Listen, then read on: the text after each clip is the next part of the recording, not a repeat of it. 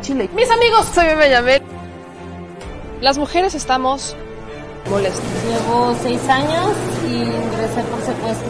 Por mi parte, yo no creo esa enfermedad. Yo. Mucho les arda y les duela. Bueno, ya saben. Nosotros salimos por la necesidad. ¿no? Gracias a Dios, a lo mejor vamos a volver a comernos dos veces al día. De la crisis que se vive en los hospitales en Tijuana. Aquí las noticias o te enchilan o te dejan picado.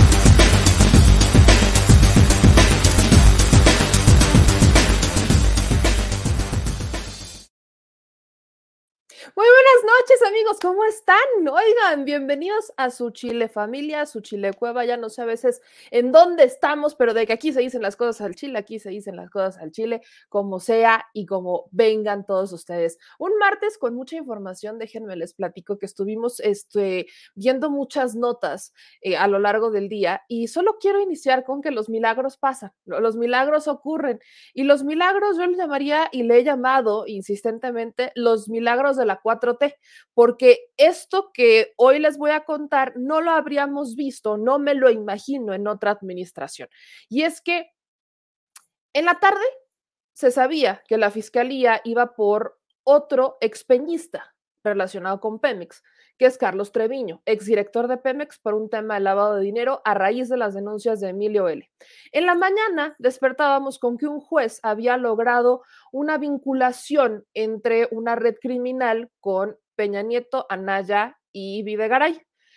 Y hace unas cuantas horas, tiene muy poquito, se filtra en medios que la Fiscalía General de la República ya perfila una imputación oficial en contra de Enrique Peña Nieto y de Luis Videgaray.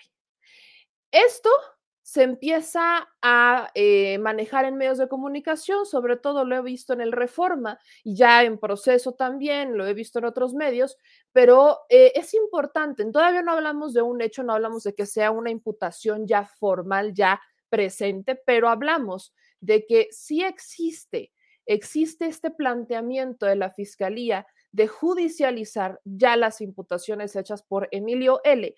en contra del expresidente Enrique Peña Nieto y su secretario de Hacienda y posterior pasante favorito de todos los mexicanos, Luis Videgaray, acusados de conformar una red criminal para el reparto de sobornos, o sea, por el caso de Odebrecht. Creo que este escenario es extremadamente importante.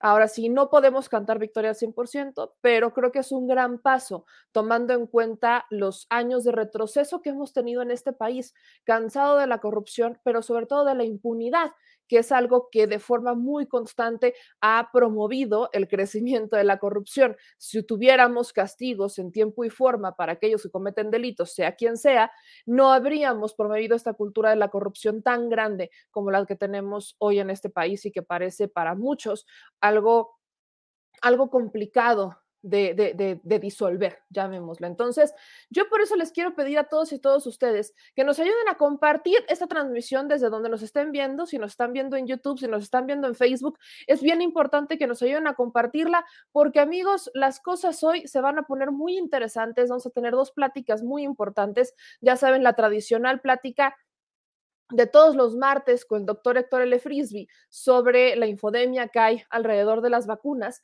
pero también vamos a tener a nuestro querido Pedro Miguel y a una invitada también muy especial que lo está acompañando. Yo les agradezco a ambos que ya están listos para poder platicar, que es mi querido Pedro Miguel, escritor y periodista, y la doctora Patricia Legorreta, defensora de víctimas de corrupción en la Secretaría de la Función Pública. Entonces, prepárense, agárrense, pónganse cómodos. Si quieren, vayan por un cafecito, si quieren, vayan por un tecito. Yo no sé, ya es de noche, vamos a relajarnos y vamos justo a empezar con estas pláticas. Y ahorita los saludo, le agradezco mucho mucho a Sócrates Torres que nos manda un superchat de 10 dólares.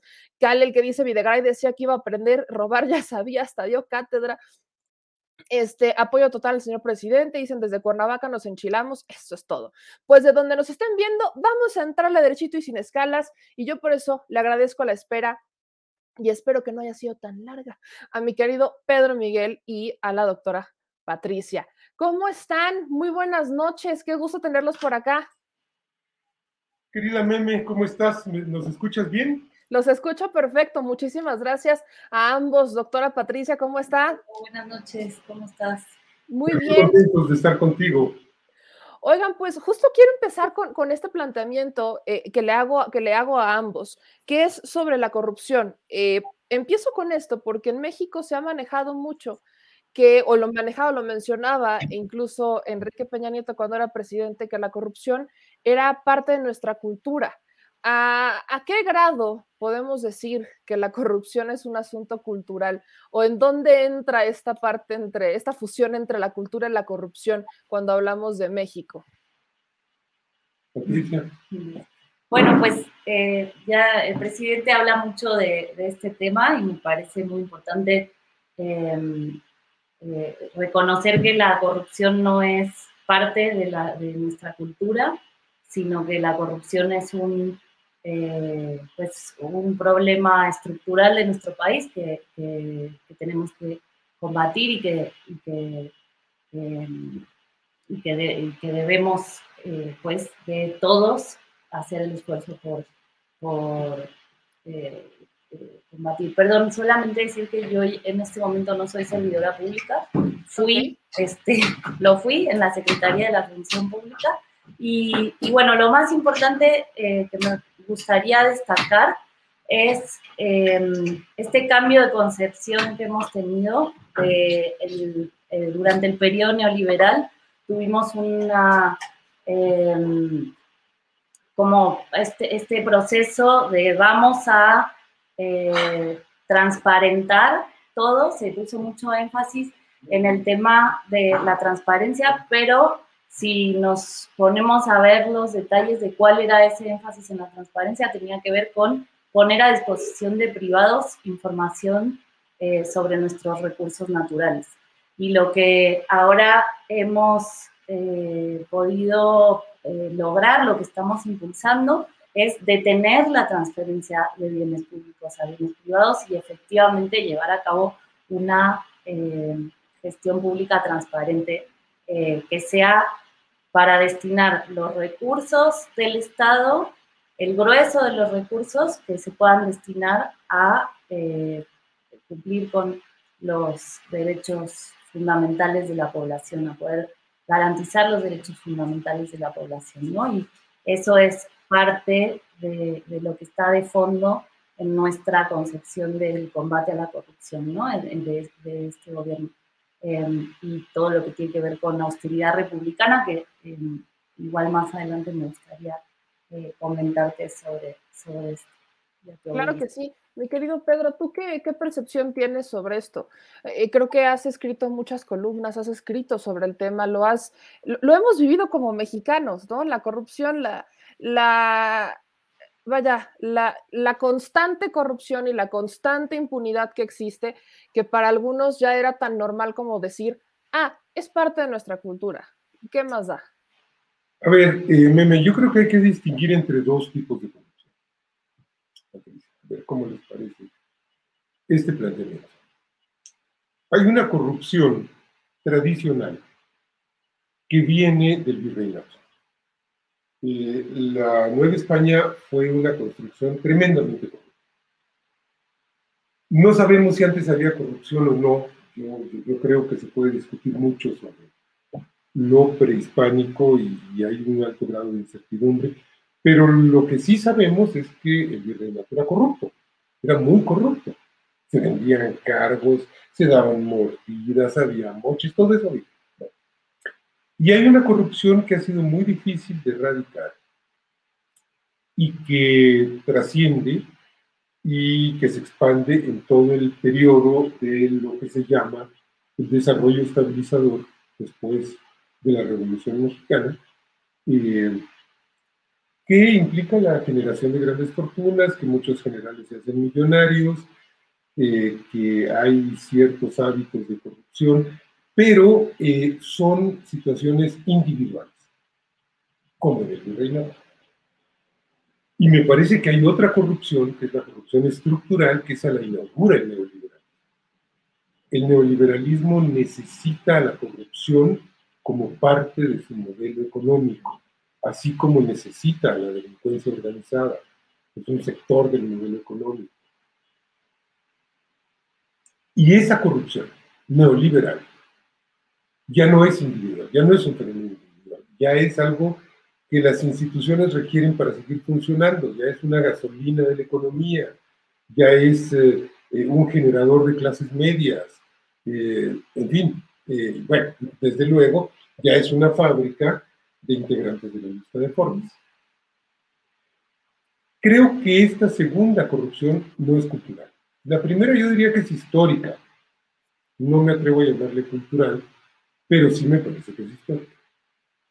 La de López, digamos, llegamos hasta López Portillo con esa corrupción. La de Salinas es otra historia. La de Salinas ya es un modelo económico. Este es mi Ahora, e, en esto que me, planteas, bien creo que aquí lo hemos dicho en más de una ocasión, que tenemos que entender que prácticamente, lo, lo dices bien, como un tema histórico, se ha como que se solidificaron o se crearon algunas instituciones y vaya, con este argumento de la cultura del moche, digo, por decir no cultura en un tema cultural, pero sí en un tema de, parece que es una constante, de si no hay moche, las tradicionales frases del que no tranza no avanza, etcétera, que se han vuelto un estigma en, nuestro México. Pero cuando me dices que es una, que es esta gasolina para el modelo económico neoliberal, entonces, ¿en qué escenario estamos, doctora? ¿En qué escenario estamos en, el que vemos que hay, eh, que hay un sector de la población, que hay un sector político que quiere que regresemos a ese escenario, pero que en sus discursos nos está diciendo, no, es que eh, lo que hoy está haciendo esta administración está muy mal, hoy son más corruptos que antes, o sea, como si quisiéramos, como que lo que pasó antes nunca existió, como si eso hubiera estado bien, y cuando uno los cuestiona nos dicen, no, es que estaba bien, pero bueno, si hay algún delito que se castigue, y entonces uno dice, bueno, ¿y dónde estaban las autoridades que tenían que castigar? Pareciera un círculo vicioso, pero ¿a qué grado podemos llegar a concebir que esto se rompe con la entrada de esta administración y a qué grado vemos que hay un sector político que quiere como hacerle creer a la gente que eso era algo muy bueno y muy positivo. Pues justo se eh, utiliza como el discurso de el, servidor público eficiente, el servidor público que, em, eh, digamos que eh, el tecnócrata, el, el estereotipo de tecnócrata, es el que gasta los dineros del pueblo, simplemente los gasta, ¿no? Hay como mucho este, em, esta visión de, que lo importante es ejercer el presupuesto. Y lo que hemos hecho, lo que cambia con, con este gobierno es que los recursos tienen que estar destinados a satisfacer las necesidades de la población y sobre todo de los más pobres. Entonces, ¿cómo se hace eso?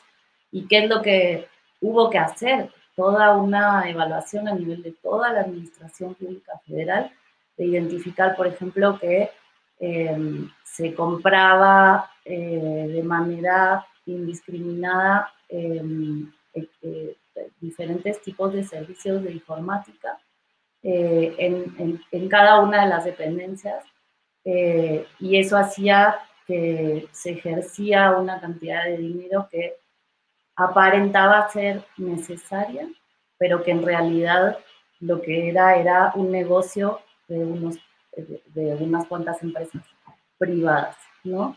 Y lo que se hizo entonces eh, es buscar centralizar y generar em, eh, compras consolidadas en ese sentido para evitar ese despilfarro y esos que haya, eh, digamos, una dispersión de negocios privados que uno pudiera pensar son pequeños, pero no, son enormes negocios de eh, eh, distintos sistemas que se compraban que nunca tuvieron ninguna utilidad, ¿no? Y de eso podemos citar varios ejemplos. Y así con distintos servicios, ¿no? Lo mismo con el tema de la seguridad en las eh, oficinas públicas, que se, contra, se subcontrataban servicios de seguridad eh, privada y ahora eso es algo que lo lleva a cabo Servicios de Protección Federal hoy es, es un proceso de transición que, que, se está realizando, ¿no? Y es por citar algunos ejemplos de cómo efectivamente se ha cambiado ya en acciones muy concretas este eh, tema de la corrupción y por eso es que yo pienso que no podemos decir que es parte de nuestra cultura, ¿no? Porque si fuera así, entonces eh, no podríamos cambiarlo. Ahora, hay quiero hacer el planteamiento al tema que, que, propuse justo para esta plática, porque pareciera que cada que hablamos de corrupción nos topamos con alguna empresa eh, española. Y parece que es que hay una como relación que no se ha roto al 100% con España. Y he visto que algunas personas van y acusan, por ejemplo, al presidente con España, ¿no? Y al, con el rey de España y van, y como si fuera la autoridad, ellos así de, bueno, ya no somos colonia, yo así, no sé si se enteraron que ya nos independizamos hace muchos años, ¿no? Y después vino una revolución incluso. Entonces, pareciera como que hay personas que todavía mantienen esta... Eh, como un pie en España cuando pues, ya pueden ser descendientes de los descendientes de los descendientes y ya no tienen tanta relación como se tenía en un inicio. Pero esto me lleva justo a la parte que tiene que ver con la cultura, con la historia, con nuestras raíces mexicanas. Por eso empezaba con la parte de la corrupción, porque nos, nos hicieron creer mucho de, ah, es tan chiquita la corrupción que bueno, eso es un asunto cultural, ¿no? No pasa nada. Y cuando hoy estamos dando un viraje de 180 grados prácticamente en todos los ámbitos del país, indudablemente creo que tenemos que aterrizar en de dónde venimos y hacia dónde vamos. Bien lo decía el presidente hoy en, en sus discursos, ¿no? Tenemos que saber de dónde venimos para ver hacia dónde nos vamos a encaminar. Yo he sido fiel creyente de que aquel que no conoce su historia está condenado a repetir los mismos errores. Entonces, mi querido Pedro, entrando en este tema, ¿Cómo es visto, cómo analizar, cómo entender el viraje que le ha dado esta administración que ha tenido una repercusión en todos los aspectos culturales, históricos, eh, académicos, que prácticamente está girando el, le está dando la huerta a la tortilla de la forma en la que creíamos y concebíamos que estábamos acá. ¿Qué tan importante es lo que está haciendo esta administración justo en temas históricos, culturales, eh, vaya, en todo? Bueno, mira, antes tú señalabas lo de España. Déjame nada más eh, jugar un poquitito con esto, antes de ir a ese punto. Y es que, eh, bueno, es que no solo no se han roto muchos lazos, es que España es un país corrupto. Es decir, la corrupción se hereda de España, ni más ni menos. Corruptísimo. Eh, acordémonos del caso Gürtel, ¿no? El, Partido Popular lavó dinero de una manera bestial. El rey Juan Carlos I anda ahí corriendo por lavador de dinero. Pero no solo España, es que los gringos son muy corruptos, con los cuales también nos acusan. Con la OEA, que son los gringos, ¿no? Son corruptísimos. nada más quiero decir esto, que la corrupción no es un rasgo característico de México. ¿Cómo entran 300 toneladas de cocaína al territorio estadounidense sin corrupción? No entraría. No entraría. Eh, la corrupción es un fenómeno mundial y en esta época se ha agudizado porque se ha vuelto parte de la estructura legal, política, y Yendo al asunto cultural, mire, yo creo que lo que estamos viviendo con la cuarta transformación es un viaje al fondo de las esencias. Es decir, estamos reivindicando lo esencial por encima de lo superficial. Lo importante no es que te lustres los zapatos, lo importante es que los uses para, para caminar el territorio lo importante no es que hables inglés, lo importante es que defiendas.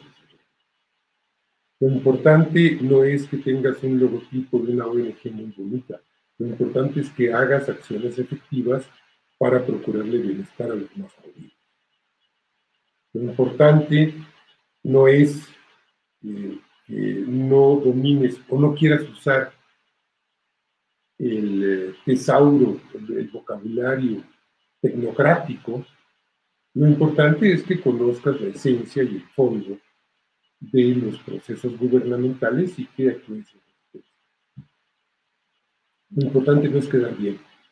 Lo fundamental es ir a la raíz de las cosas, la raíz de la pobreza, a la raíz de la delincuencia, a la raíz de la miseria espiritual que nos heredó el neoliberalismo, a la raíz de la marginación, de las carencias Aquí creo que están tocando puntos muy importantes. Y, doctora, quiero tocar ese tema justo con usted, porque si algo parece que se ha eh, utilizado, no digo parece, se ha utilizado como discurso político en N cantidad de campañas, son ahora las comunidades indígenas. Hoy particularmente vemos una administración que le quiere dar esta relevancia y no solo en un discurso, sino en hechos. Le ha prestado, por ejemplo, eh, atención en sus usos y costumbres, ha estado en ceremonias tradicionales, este, los bailos visita, habla de respetar este, los tipos de gobierno que tienen las comunidades indígenas y de integrarlos en la sociedad. Y esto parece que molesta a cierto sector de la población. Eh, como si se sintieran más mexicanos unos que otros. Entonces yo no creo que aquí se trate mucho de ver quién es más mexicano uno que otro, pero si lo queremos poner así, desde mi punto de vista, ya usted me, va a corregir, creo que las comunidades indígenas son justamente quienes arraigan más este sentido de eh, el mexicano, de la raíz mexicana, nuestra cultura, pues, aunque obviamente somos una cultura ya mestiza, tenemos ya mucho este tema del mestizaje y no podemos hablar solamente de unos y otros, sino que tenemos que hablar de una comunidad. Pero en ese sentido, ¿qué, qué, tan, qué tanto se han afectado, por ejemplo, a las comunidades indígenas los intereses de otros países? Intereses empresariales, eh, de, que, han llegado y que han dicho yo aquí mando y pues no me importa con la pena y aquí voy. ¿A qué grado la corrupción ha influido en esto? ¿A qué grado se ha eh, subestimado, no se ha tomado en cuenta ni la cultura, ni la historia, ni absolutamente nada a la hora de llegar a imponer un, este, vaya, una, una empresa, un proyecto y que el gobierno se lo permitiera? Bueno, de entrada, antes nunca se había consultado a los pueblos indígenas. Eso es algo que no, no había sucedido antes. Este, y la otra cosa es que eh, la otra cosa es que em, justo eh, una forma de reconocer los derechos de los pueblos indígenas que tampoco había sucedido antes y que se había y que ha permitido pues que ejerzan sus usos y costumbres. En, el caso de la tribu yaqui, em, eh, se logró que se reconociera, que el SAT reconozca, les dé un RFC a los pueblos para poder recibir recursos de manera directa del gobierno. Y eso pues evidentemente elimina un montón de intermediarios y por lo tanto elimina corrupción, ¿no? Que es uno de, eh, de los objetivos que tiene este gobierno. Em, a mí me tocó participar un poco en ese proceso y, era algo muy difícil para los funcionarios del SAT decir, bueno, vamos a, em, a generar un RFC para un pueblo indígena. Em, y, pero pues es algo que se puede hacer y se puede hacer de manera eh, que ya se logró y no solamente para la tribu yaqui, ¿no? Eh, y esa es una forma eh, en la que se eh, les reconocen sus derechos y se detienen estos otros intereses que buscan tener, eh, acaparar los recursos en los territorios. ¿no? Esta es una manera a través de la cual ellos pueden eh, ejercer su, su derecho a la autodeterminación.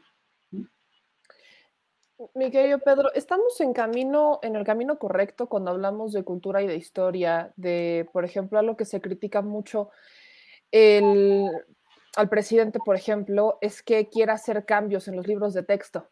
Es algo que constantemente se critica de cómo va a hacer cambios en los libros de texto y quiere hacer un adoctrinamiento de nuestros niños y no sé qué. Y también mucho se critica, eh, recientemente estuvo el tema de los agregados culturales y de cuál es la labor de los agregados culturales, cómo promueven a México en el mundo, hasta dónde llega esta promoción y justo eso quiero tocar. ¿Cómo evalúan la, promoción cultural de México? ¿Nos hemos centrado en una promoción cultural pareja o se ha visto ahí también la corrupción, el elitismo y la discriminación?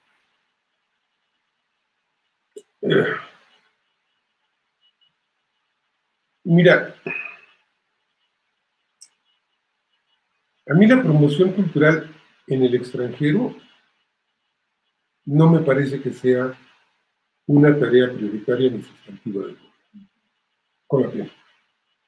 Todo este sainete por el señor que dijo no sé qué y por la señora que, quería el hueso y que se lo dieron y que, pues iba a trabajar por un gobierno al que odia y toda esta historia y que al otro lo despidieron. Pues la verdad es que no me parece un asunto fundamental ni un aspecto sustancial de la vida pública. Empiezo por ahí. Y creo que la cultura de un país eh, se promueve sola, ¿sabes? Eh, y creo que la mexicana pues es muy rica y tiene muchos factores para, para, para llamar la atención en el mundo. Eh, pasa algo parecido con el, o pasaba algo parecido con el turismo, es decir, si tú recuerdas, había oficinas para promover a México en el extranjero, en turístico, y llegó López Obrador y las borró todas de un plumazo con toda la razón del mundo, porque presupuestalmente era una aberración tener aquello. Ok, tenemos Cancún, Uxmal, eh, el Cañón, la Barranca del Cobre, eh, la ciudad de Zacatecas, San Miguel Allende, ciudad universitaria, lo que sea. Bueno, eso tenemos y playas y cosas para que la gente ande sobre las olas. Bueno, eso vale y no, no tiene mucho sentido gastar una millonada. Y me parece que con la cultura ocurre exactamente lo mismo. te diré, si por mí fuera, esa cosa cultural yo la cerraría. Me parece que no tiene mucho sentido. Aunque sea una barbaridad lo que estoy diciendo. Pero lo otro que era, que ya se me fue el avión, perdón. No, va justo en ese sentido. Eh, un, un, tema, por ejemplo, era el de los, eh, los agregados culturales, la promoción cultural de México, qué tan pareja es ¿no? Eh, si se ha visto ahí también elitismo, corrupción, o si sí lo hemos buscado hacer, digo, ya que existen las oficinas, bueno, antes era Pro México, que se encargó mucho de promover series de narcotráfico, por cierto, este no se encargó mucho de temas culturales, pero eh, en ese sentido, ¿hasta dónde ha llegado? ¿Cómo se haría una evaluación de qué tan bueno, qué tan parejo se ha sido con la cultura mexicana tan rica que es? Bueno, yo creo que ahí estamos eh, ante un dilema muy complicado, es definir la cultura. Mira, toma tú el FONCA, la cosa que le da becas a creadores. ¿Cuántos violinistas huastecos han recibido el FONCA? Y pregunto, ¿eso no es cultura? Porque a lo mejor no lo es, ¿eh? a lo mejor no es arte. A lo mejor el arte es solo los violinistas del conservatorio o los pintores abstractos o los dramaturgos con sus montajes de vanguardia. Y tal vez lo que hacen eh, en, las bandas, en la banda de Tlayacapa, en la banda de Oaxaca, eh, los bandos folclóricos, eso no es arte, ¿no? Esto, o ponemos esto sobre la mesa o lo olvidamos. Si lo ponemos esto, si lo ponemos sobre la mesa, creo que tendríamos que empezar por decir, bueno, aquí hay una feroz injusticia. Aquí estamos promoviendo la cultura según la definición occidental más restrictiva, más elitista y finalmente más endógena y más onanista. Es una cultura que se satisface a ella misma.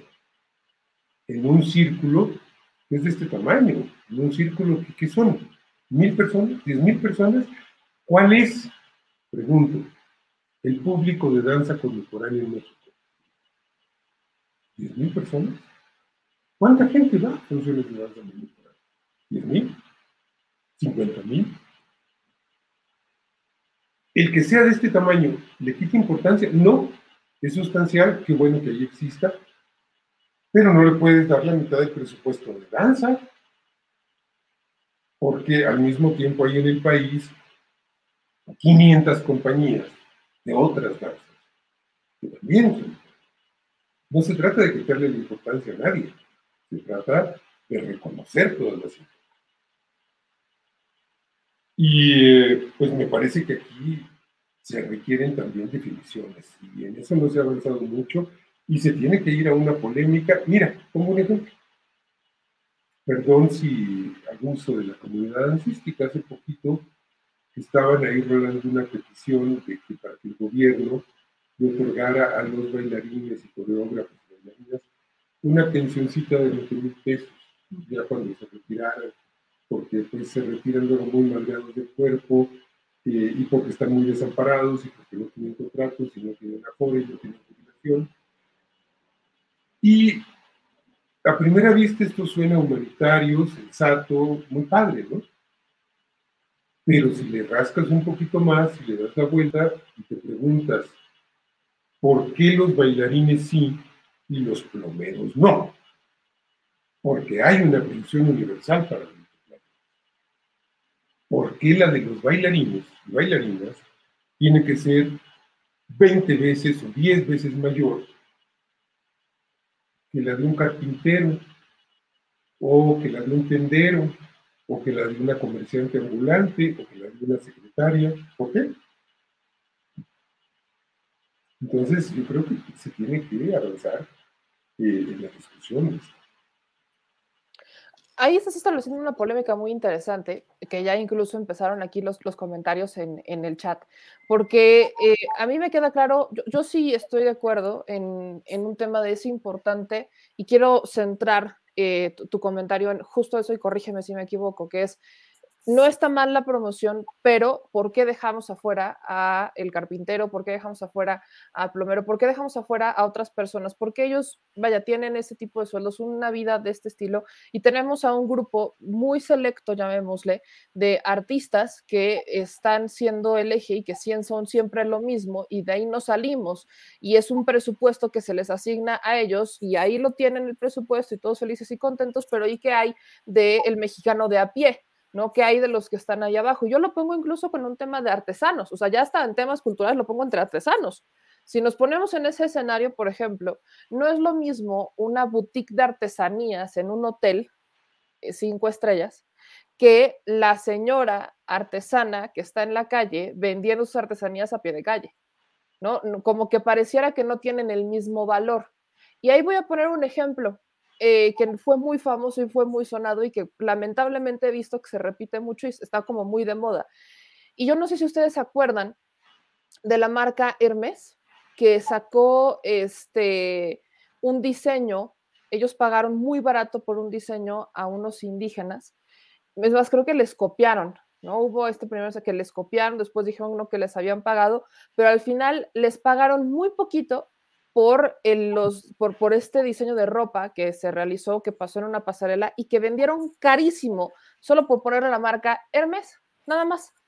Este diseño, muchos lo criticamos y decíamos, bueno, es que es, o sea, está carísimo, pero tú vas aquí a cualquier comunidad indígena, es más, vete al Zócalo y lo vas a encontrar más barato y se lo vas a comprar directo a la persona. Entonces, en este escenario, por ejemplo, supongo, lo, que planteas de la promoción de, la promoción artística y la promoción cultural, ¿en quién recae la responsabilidad? Si no fuera el gobierno, en los mexicanos, seríamos nosotros los que con el día a día, digo, hoy tenemos las redes sociales, las redes sociales nos permiten hacer muchas cosas, pero ¿cómo no?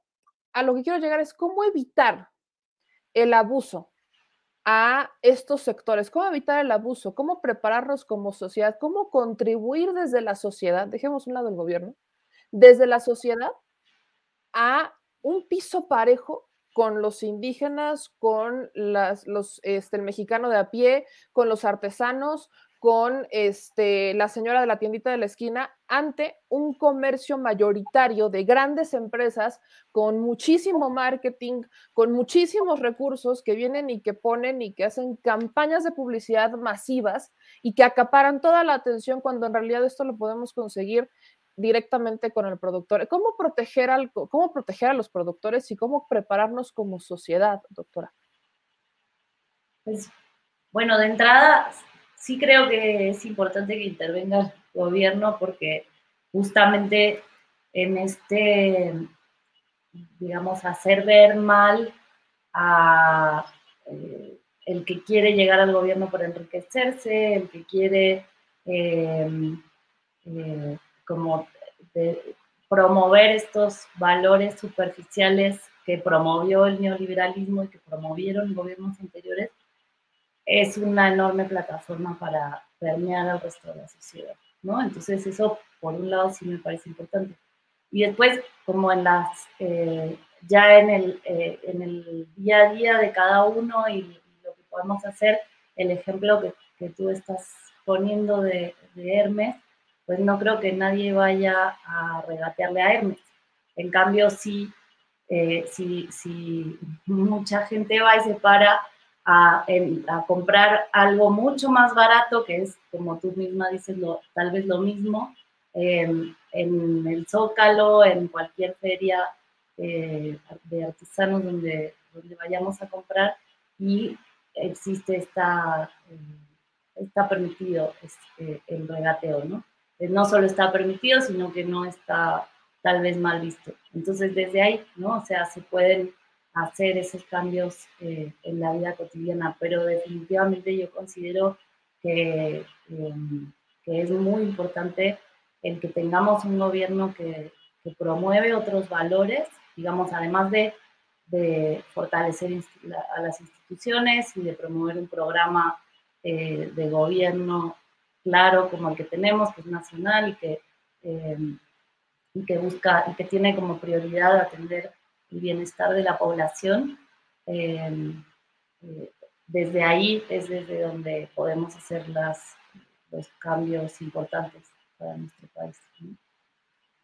Aquí hay un comentario que creo que da el sentido a todo. Dice Elena Villaseñor, en Morelia les pagan a las indígenas 10 pesos por el metro de tela bordada a mano. O sea, a 10 pesos, cuando es un trabajo de meses, se llevan meses eh, produciéndolo y 10 pesos por metro de tela bordada. Y hay algo que justamente menciona eh, la doctora Patricia, que es, o sea, no le van a a regatear a Hermes. Yo no me imagino a nadie regateándole a Chanel, no me imagino a nadie regateándole, diciéndole a la señora de la boutique, oiga, no, pero no me lo puede vender más baratito. Digo, ¿cuánto es lo menos? No me imagino ese escenario en ningún momento y creo que ese es el problema, que sí vemos menos todavía a cualquier aspecto cultural, económico y demás, vemos menos a aquellos que tienen menos y que trabajan mucho más. Y entra también quizás el aspecto de la meritocracia.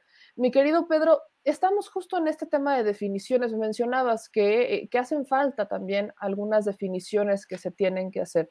¿Estamos en el camino correcto? ¿Se han tomado las decisiones correctas en esta administración a este punto, a tres años de gobierno? ¿Se ha, se ha dado el viraje? Eh, ¿en dónde habría que hacer, eh, que, reforzar más para que el cambio no solamente se vea en asuntos económicos, que hablemos de distribución de la riqueza, pero en dónde se debería de fortalecer, cuál sería el punto débil que encontremos por aquí en, dentro de esta administración o qué se ha hecho bien y debemos de seguir ese camino. Eh, tal vez habría que acelerar el paso en la limpieza del aparato gubernamental. Porque lo que ha dicho muchas veces López Obrador sobre el elefante reumático, yo creo que no es un elefante reumático, es un elefante psicótico, sociopático, que está lleno de gente que no ha cambiado su mentalidad. Y eh, pues me parece que la orientación en términos generales es meridianamente clara y correcta, por el bien de todos, el Es decir, no se trata de que la señora de la boutique se joda y que cierre su tienda y que... No, o sea, se trata de que el Estado no la subsidie, que subsidie a los productores de abajo. Ella tiene recursos para salir adelante. Los productores no. Y esto, fíjate, trasciende mucho el campo de la tiene que ver con, por ejemplo, las organizaciones gubernamentales, así llamadas, porque a veces revisas sus finanzas y descubres que son organizaciones sí gubernamentales. Y en el caso de México, la gran mayoría de las ONGs vivían de la teta del Estado. A ver, nieguenlo, ¿no? Bueno, esas ONGs finalmente son un modus vivendi para sus directivos. Los directivos se compran la camioneta Robert. Esa camioneta no debe existir, no es correcto que exista. Ese dinero debe llegarle íntegro a quienes son sus beneficiarios. Así de simple. Si es una ONG, que busque financiamiento y que busque donaciones en la iniciativa privada de México y del extranjero, pero que no quiera una tajada del presupuesto para pagarse sueldos principescos, para comprarse cochesotes, para irse a los simposios cuatro veces al año. ¿Ustedes qué así han vivido? Pues me parece que es muy importante entender que las cosas han cambiado, que López Obrador, López Obrador no llegó a la presidencia ofreciendo por el bien de todos primero la clase media. No, no fue así. Pero hay mucha gente de clase media que lo ha leído así y que se desencantó porque pensó que el 2 de diciembre del 18 su vida iba a mejorar, su nivel de vida iba a mejorar su ingreso iba a mejorar. Y no. López Obrador nunca ofreció eso. Y no se trata de eso. Se trata de que la clase media, es decir, aquella, aquel sector de la población que tiene ciertos excedentes, tenga un entorno de seguridad, un entorno eh, de satisfacción generalizada para que pueda hacer sus emprendimientos, ahora que está de moda el emprendimiento, para que pueda eh, hacer su activismo, ahora que está de moda el activismo, ahora hasta, hasta la derecha son, son, activistas, son feministas, ambientalistas, derechos humaneros, UTA, ¿no? Eh, milagros de la 4T le llamo. Milagros de la 4T, exactamente. Quiero eh, aquí sacar este comentario y que ustedes me den sus conclusiones. Dice Ann Becker, no ocurre este, solo en México y es lamentable este fenómeno. La explotación de la mano de obra indígena es un denominador común no solo en la región, en América Latina y el Caribe, sino en otras sociedades como en países de Asia y África creo que también era importante ponerlo sobre la mesa. ¿Con qué cerraríamos, eh, doctora, para que ya eh, podamos ir concluyendo con esto? ¿Con qué cerraría usted? ¿Qué comentario le gustaría dejar ahí en el tintero para la audiencia que nos está viendo y escuchando? Bueno, me parece eh, algo que me gustaría también, digamos, agregar es el que hoy existe un ambiente propicio para denunciar algo que no se daba en gobiernos anteriores. A veces creo que se nos olvida que si bien tenemos retos todavía importantes en temas de violencia, México era un país donde no se podía, eh, no se podía expresar la disidencia eh, y sobre todo no se podía denunciar actos de corrupción. Hoy el gobierno protege a quien denuncia y eso es algo que pues, que a veces se nos olvida porque tenemos un ambiente diferente eh, para, para, poder llevar a cabo estas acciones. Así que eso, recordar eso y, motivarnos eh, y motivar a la izquierda a que sigamos denunciando porque no solamente la derecha es la que tiene que estar eh, tomando la voz y, siendo disidente, sino que la izquierda tiene que seguir haciendo el trabajo que siempre ha hecho, que es de, poner pues eh, la, vanguardia, ¿no? Tiene que ser la vanguardia. Pedro, ¿con qué cerrarías tú? ¿Qué comentario dejarías ahí el tintero para la audiencia? Creo que es muy importante esta última parte que dice la doctora Patricia de la izquierda tiene que seguir, no solo la derecha, digo, la izquierda de forma tradicional ha alzado la voz y ha dado, le ha dado mucho eco y ahora ¿dónde están algunos de izquierda? Es la derecha la que tiene todos los micrófonos. ¿Con qué, ¿Con qué cerrarías tú, me quedo Pedro? Eh, con que tenemos que ganar elecciones. Municipios, regidurías, congresos locales, gubernaturas. tenemos eh, que ver la manera negociada en que se pueda limpiar al Instituto Nacional Electoral de los zampones que lo controlan. Básicamente son tres. Lorenzo Córdoba, Ciro Murayama y eh, Edmundo... Ay, ¿cómo el secretario técnico, ¿no? El secretario técnico. Eh, nombre eh, tenemos que limpiar el Tribunal Electoral. Y se tienen que ganar gubernaturas y municipios, pues para poder eh, tener un ritmo armónico entre la federación y las entidades eh, en, el, en el desarrollo de la constitución.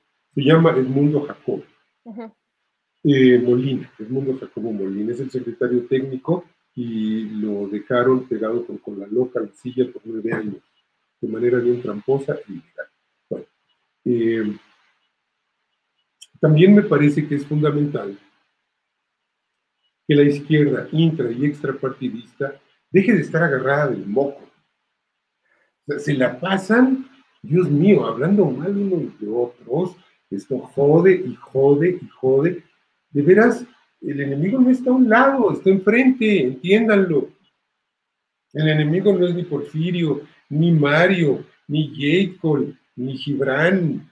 O sea, el, enemigo es el PRIAN, el PRIAN-RD, entonces, ni, ni, Noroña, ni, ni, Cuauhtémoc Cárdenas, o sea, olvídense de eso.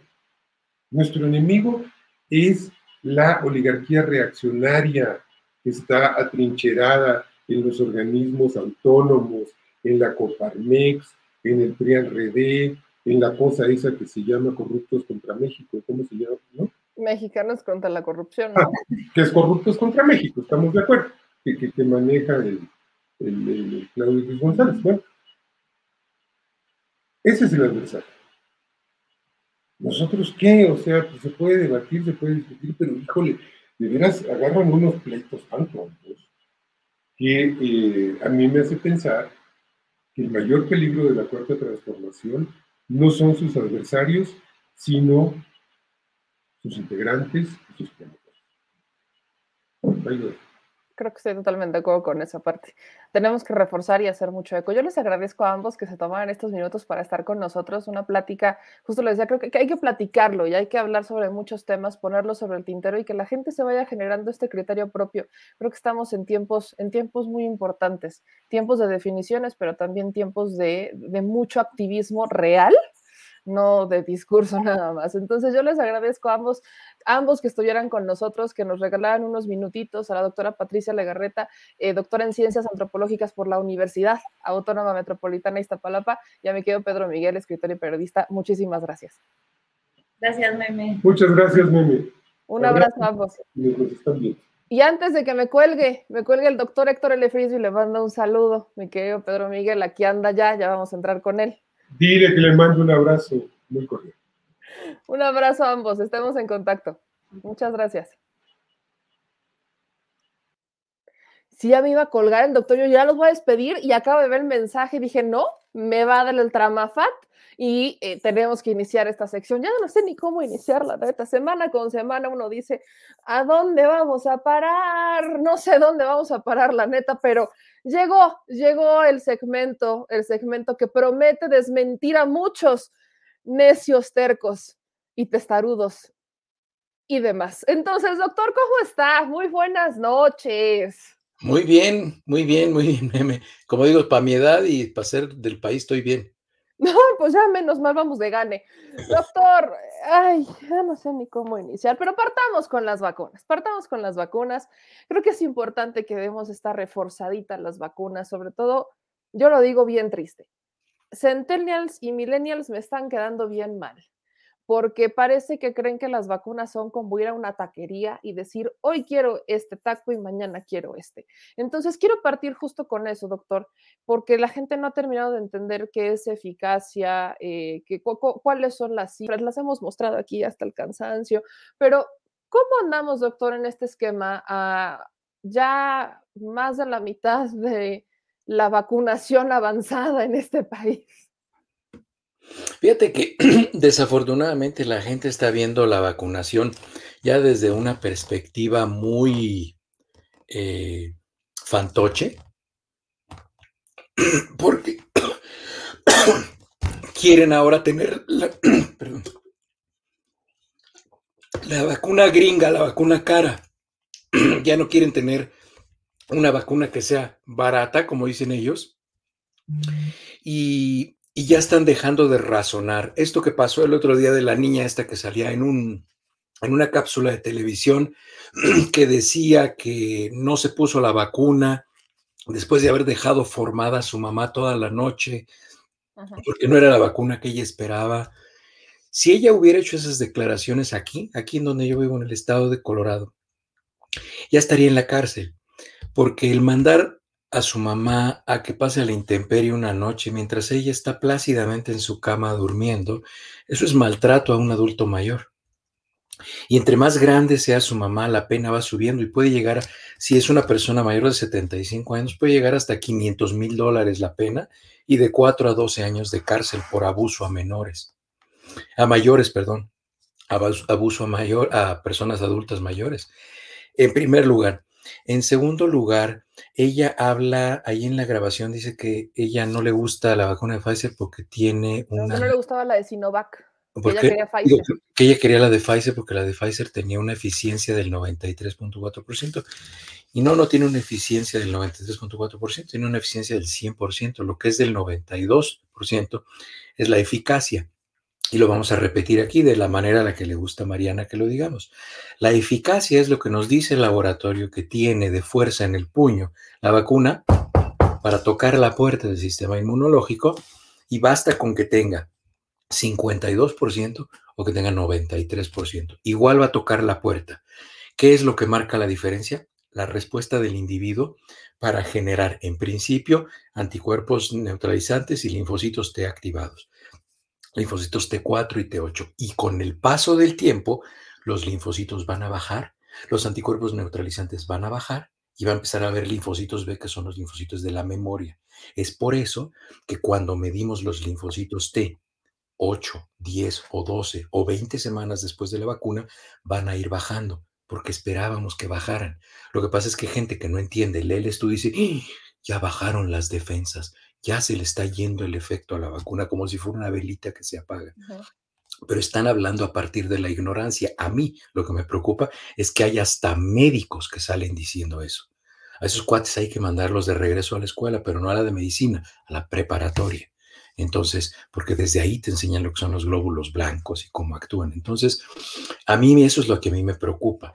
Y esta muchachita, bueno, es curioso porque dice, es que a mí me molesta que vinieron de otras alcaldías a vacunarse aquí, pero yo tengo cuatro direcciones y voy a ir a otra alcaldía a vacunarme. Exacto.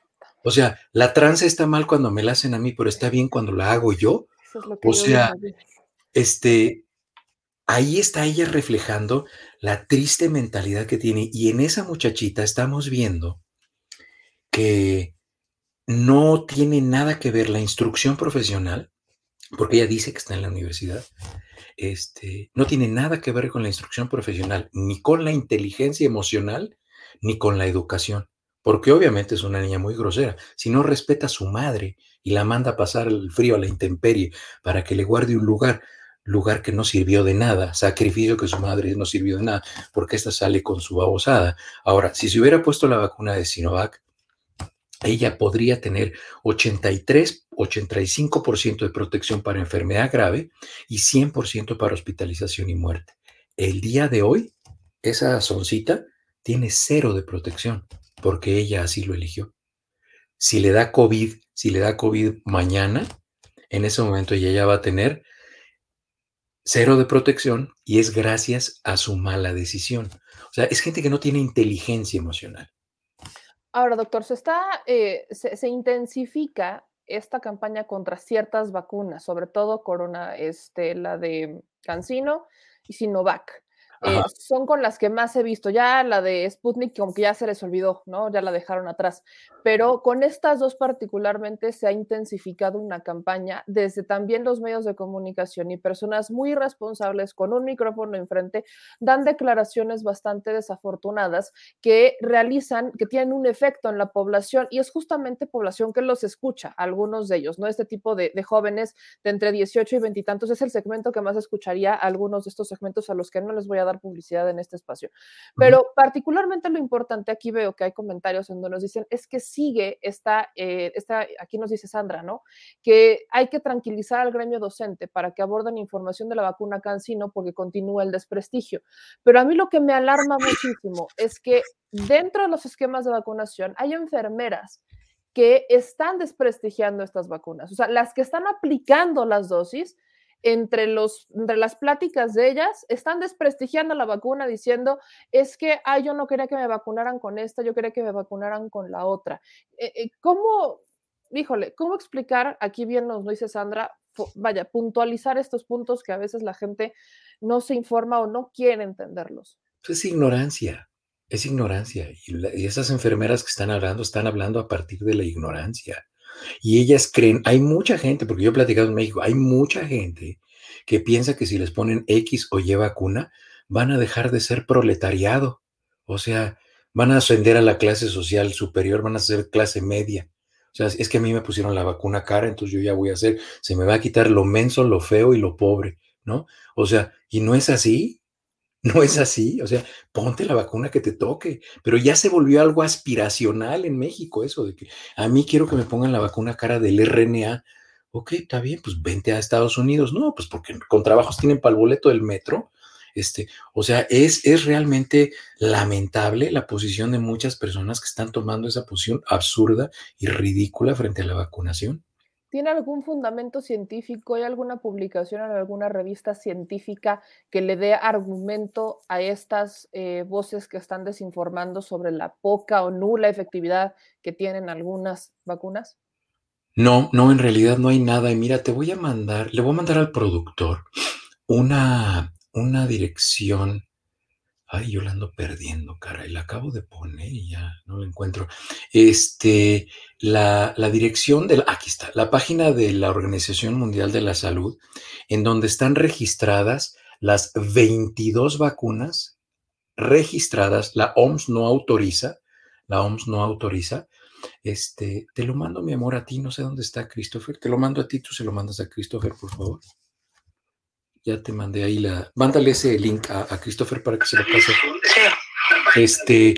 Em, ahí van a ver las 22 vacunas registradas en la Organización Mundial de la Salud, autorizadas para uso de emergencia. Eh, ahí están las 22 vacunas. Y dentro de esas, la número 13 es Cancino. Y, son 22, o sea, debajo de Cancino todavía hay nueve más. Entonces, eh, eso es lo que, eso es lo, esas son las vacunas que están reconocidas por la OMS, porque he visto que mucha gente dice, es que no está autorizada por la OMS. La OMS no autoriza, la OMS únicamente registra cuáles están en protocolo de uso de emergencia al mundo. Y esta lista ya es una lista cerrada, ya no puede entrar nadie más. ¿Por qué ya no puede entrar nadie más? Porque una una lista de vacunas de uso de emergencia en el mundo se cierra en el momento que ya hay una vacuna autorizada. Y ya hay una vacuna autorizada que es la de Pfizer. ¿Y por qué está la vacuna de Pfizer? Por lo que están viendo ahí, es la número uno en la lista porque es la que llegó primero. Y así en ese orden que las están viendo en esa lista, así van a ir siendo autorizadas, como fue la autorizada la de Pfizer. La número 13, la decimotercera vacuna que va a llegar, va a ser la de Cancino. ¿Por qué? Pues porque es la de número 13 en la lista. Así de simple. ¿Por qué? Pues porque llegó en el número 13. O sea, es así de simple. Y ahí está. Y si se van y si te pone, si pones la lista ahí en el número 13 y te corres un poquito hacia la izquierda, vas a ver que ahí dice que el rollover de, de, la información, es decir, la colección de la información para ya ir culminando la fase 3 de investigación y hacerla una vacuna oficial, es en agosto del 2021. ¿En qué mes estamos? En agosto del 2021. Entonces, todas las vacunas han seguido ese proceso. Todas. ¿De dónde sacan su información? No sé, no sé dónde lo leen o a quién se lo escuchan. Pero ahí está la información. Es que no hay información, ahí está la información. Es que es una mentalidad tan infantil. O sea, como yo no la veo, no existe. Ahí está la información.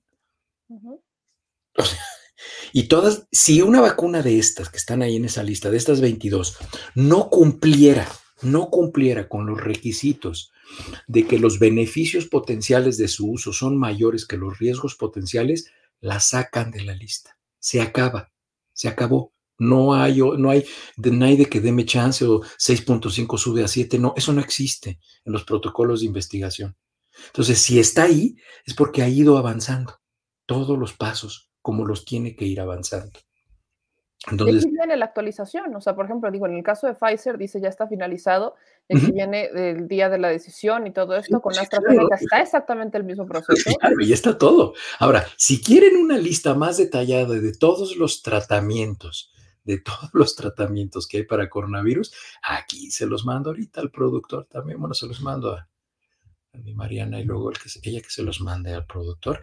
Y esa página que le estoy mandando ahorita Mariana es la página en donde están registrados todos los tratamientos, todas las vacunas, todos los medicamentos que se están utilizando en fase experimental de uso de emergencia, reconocidas y aprobadas, estas sí aprobadas por la FDA, por la Administración de Drogas y Alimentos. ¿Y saben cuántos programas de desarrollo están activados y cuántos protocolos de investigación hay para medicamentos para COVID? 630. O sea, no son 10, 20 vacunas, son 630 ensayos clínicos lo que hay. ¿Saben cuántos medicamentos aprobados hay oficialmente para tratamiento de COVID? Uno, Remdesivir. ¿Cuántas vacunas? Es el único que hay. Ahí lo vas a ver en la, en la dirección que te va a mandar ahorita el productor. Ahí está. Hay cuatro iconos, ahí los vas a ver. 600, 630 medicamentos en desarrollo 460 ensayos clínicos aprobados por la FDA, 11 tratamientos para COVID actualmente autorizados como tratamiento de emergencia y después de eso hay un tratamiento actualmente aprobado como oficial para uso en COVID. Eso es lo que hay al día de hoy. Entonces, este, que no nos vengan a espantar con el petate del muerto. Ahí está la información. Toda esa gente que dice, es que no hay información, pues es que no sabes dónde leer, o sea, no has leído, no has estudiado, y pues es bueno, el, que tú seas menso no significa que la información no existe.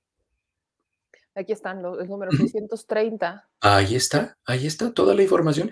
Y si te vas más hacia abajo, hay unas barras en las cuales te va a explicar, esas, esas barras, ahí están, qué tipo de tratamientos están siendo estudiados para COVID en este momento en la FDA, y ahí vas a ver. Antivirales, hay más de 50 que se están estudiando. Terapia celular o terapia génica, más de 50. Inmunomoduladores, es decir, modificadores de la respuesta inmunológica, 130. Anticuerpos neutralizantes sintéticos, 60. Otro tipo de tratamientos, 110. Combinaciones de tratamientos, 40. O sea, para que se den cuenta, o sea, no es, o sea, no es como la gente se imagina. Hay muchísimo dinero, muchísimos trabajos de investigación. Este, y aquí, por cierto, no está incluido ni el dióxido de cloro, ni la ivermectina, ni nada de eso. ¿eh? Para los que querían preguntar, eh, se les avisa. Ni los chiqueadores de pasote, ni nada de la eso. La marihuana. No, no, no, la marihuana está bien porque se les olvida, pero no está reconocido como tratamiento. Ahora, doctor, tocó un tema importante que quiero justo tocar con usted porque va de la mano con todo esto. No ha faltado el que dice que a raíz de, este, de que Pfizer ya es eh, la primera vacuna que obtiene una aprobación total y que se ya se podrá vender directamente, no hay quien dicen, ya ven, las demás no sirven. Entonces, uno no, o sea, ya lo explicó usted, pero centrémonos en el qué pasa una vez que una vacuna obtiene una aprobación total y se puede vender directamente. Eh, ¿Quién regula? ¿Cómo se vaya los precios? ¿Cómo va a funcionar ahora el mundo? Con Pfizer y después veremos que será AstraZeneca y después vendrán otras vacunas, pero ya empezamos a ver que se podrán comercializar y la gente podrá ir a comprarlas directamente. ¿Cómo se va a empezar a mover? ¿Cómo funciona esto? Existen tres, tres factores primordiales, tres, tres cuestiones que se desencadenan cuando ya hay una vacuna autorizada para uso oficial, ya no uso de emergencia, que ya tiene el grado de indicación de tratamiento. Hay tres consecuencias. La primera ya se las dije. Esa lista que estás enseñando está cerrada. Ya no puede entrar ninguna vacuna. Si se fijan, las últimas vacunas que llegaron son las cubanas, las cuatro cubanas. Eh, la vacuna mexicana, la patria, va a tener que esperarse a poder estar como indicación, ya no va a poder ser en uso de emergencia. ¿Eso qué significa? Que en enero del próximo año, que es cuando empieza la fase 3 de la vacuna patria, tendrán que transcurrir entre 14 y 18 meses para que sea aprobada. Es decir, la vacuna patria va a poder ser usada en personas en población abierta mayo o junio del 2023, no antes. Esa es la primera consecuencia, se cierra la lista. Segunda consecuencia, las compañías, las empresas ya podrán condicionar el continuar su relación laboral con sus empleados si se vacunan con la vacuna de Pfizer, porque ya no es un tratamiento experimental y ya pueden invitar a sus trabajadores a vacunarse porque ya no les están pidiendo que utilicen una, una droga experimental como lo fue la de Pfizer, pero es la primera que llegó porque la primera que salió y todas van a la, a la misma velocidad. Irán llegando en el orden que están en esta lista. Si es que no la sacan de la lista porque hay eventos adversos. Esa es la, la, segunda opción, que ya van a poder las empresas obligar a sus trabajadores. Y además, bueno, pues probablemente haya gente que diga, ah, no, pues sí, mira, ya no es experimental, aunque sea la misma vacuna que estaba hace ocho meses, pero ahora ya no es experimental. Está bien, está bien, perfecto. Y el otro factor que, está aquí es que ya van a poder comercializar la vacuna, ya se va a poder vender, porque ya como no, no debe haber un Ministerio de Salud responsable, ya en este momento ya se puede vender de manera comercial la vacuna. Eh, tradicionalmente, ¿quién fija el precio de, los de las sustancias, de las moléculas, como le dicen en México, medicamentos o vacunas? ¿Quién fija el precio? El mercado. Habitualmente así es.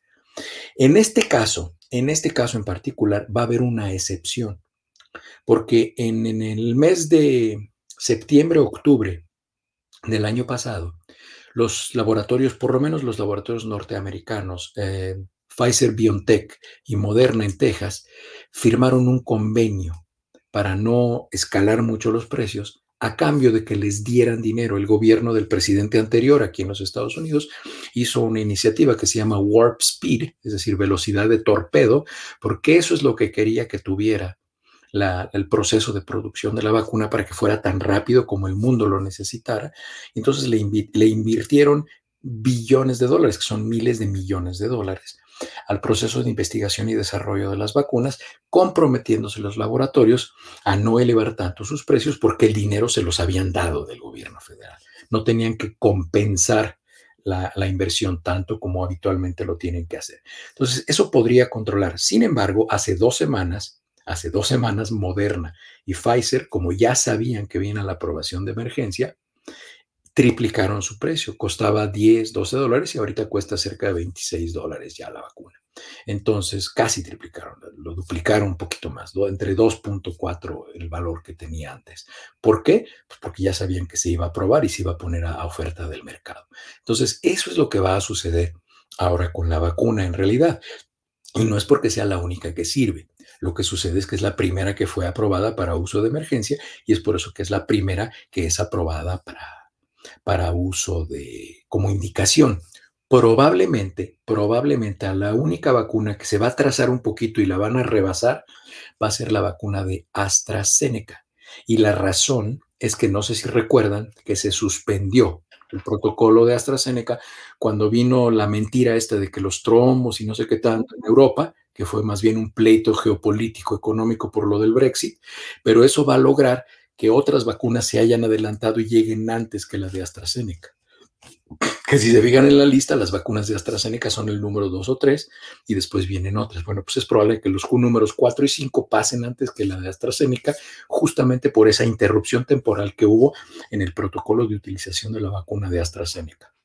Ahora, doctor, aquí hay varias personas que nos preguntan que qué significa cada una de las columnas de esta tabla que estamos presentando ahorita. Y por ahí leía una pregunta de que nos dicen, ¿por qué aparece AstraZeneca varias veces? ¿no? Eh, dicen aquí aparece 10, 11 y aparece también en el 2 y el 3. ¿Cuál es la diferencia entre estas de AstraZeneca? Porque son diferentes, eh, son diferentes vacunas. Si se fijan en la columna número 4, la primera de AstraZeneca dice que es eh, vector eh, de adenovirus recombinante y ahí tiene número, un número que codifica la estructura de la proteína S o proteína spike del coronavirus. el siguiente cuadrito, si se fijan, es otra, es otra vacuna y además esa está producida en otro sitio que es la de Corea. Hay diferentes laboratorios que las producen.